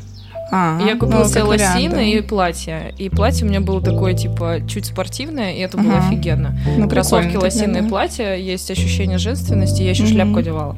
Вообще Боже. офигенно. Да, это было трогательно. Лена. Я просто поняла, что если я не начну себе давать возможность чувствовать женскую энергию, я превращусь вообще в мужика. И я прям три года, два года назад, когда пошла в терапию, я заставила себя переодеться в платье и была удивлена, что, оказывается, во мне много женственности есть. Ну, я люблю платье, но, типа, два раза в месяц, в лучшем случае, чтобы там куда-нибудь сходить и уснуть. И уснуть. Да, и уснуть, потому что ты не спал и заебался на работе. Отлично. Мне кажется, это прекрасный финал. Э, и сейчас такой, знаешь, проигрыш музыкальный. Простите, я ругаюсь матом, ребята. Я не ругалась матом, пока не пошла работать флористом примерно на второй год. Пришлось искать э, средства самозащиты от этого агрессивного мира, поэтому теперь мат плотно живет в моей жизни. А, да. И Наш... говоря без него, я не искренне. Вот. А я считаю, что я просто сама ругаюсь матом, кто не знает, у меня такие большие глаза, и многие, э, когда меня начинают слушать э, в реальной жизни, ну, mm-hmm. я иногда тоже не сдерживаюсь, и, ну, не иногда, я просто говорю, как есть, и э, люди такие, типа, ты нормально, оказывается. Ты ругаешься, ты, оказывается, настоящая. Я уверена, что а, такие моменты это вообще можно себе... Мы можем себе позволить так-то. Вот. В общем, спасибо большое за внимание. А, я хочу сказать, что наш сезон открыт. Вот, подписывайтесь на мой канал на YouTube. А, ставьте колокольчик, вам будет приходить извещения о новых а, выпусках. Вот, и, конечно же, скачивайте приложение о подкастах. Вот. А первый выпуск второго сезона «Тыкать уже не модно» завершен. Спасибо тебе огромное. Спасибо, Лен. Прорвемся. Спасибо, да, Пацаны. обниму. Пацаны, прорвемся. Прорвемся.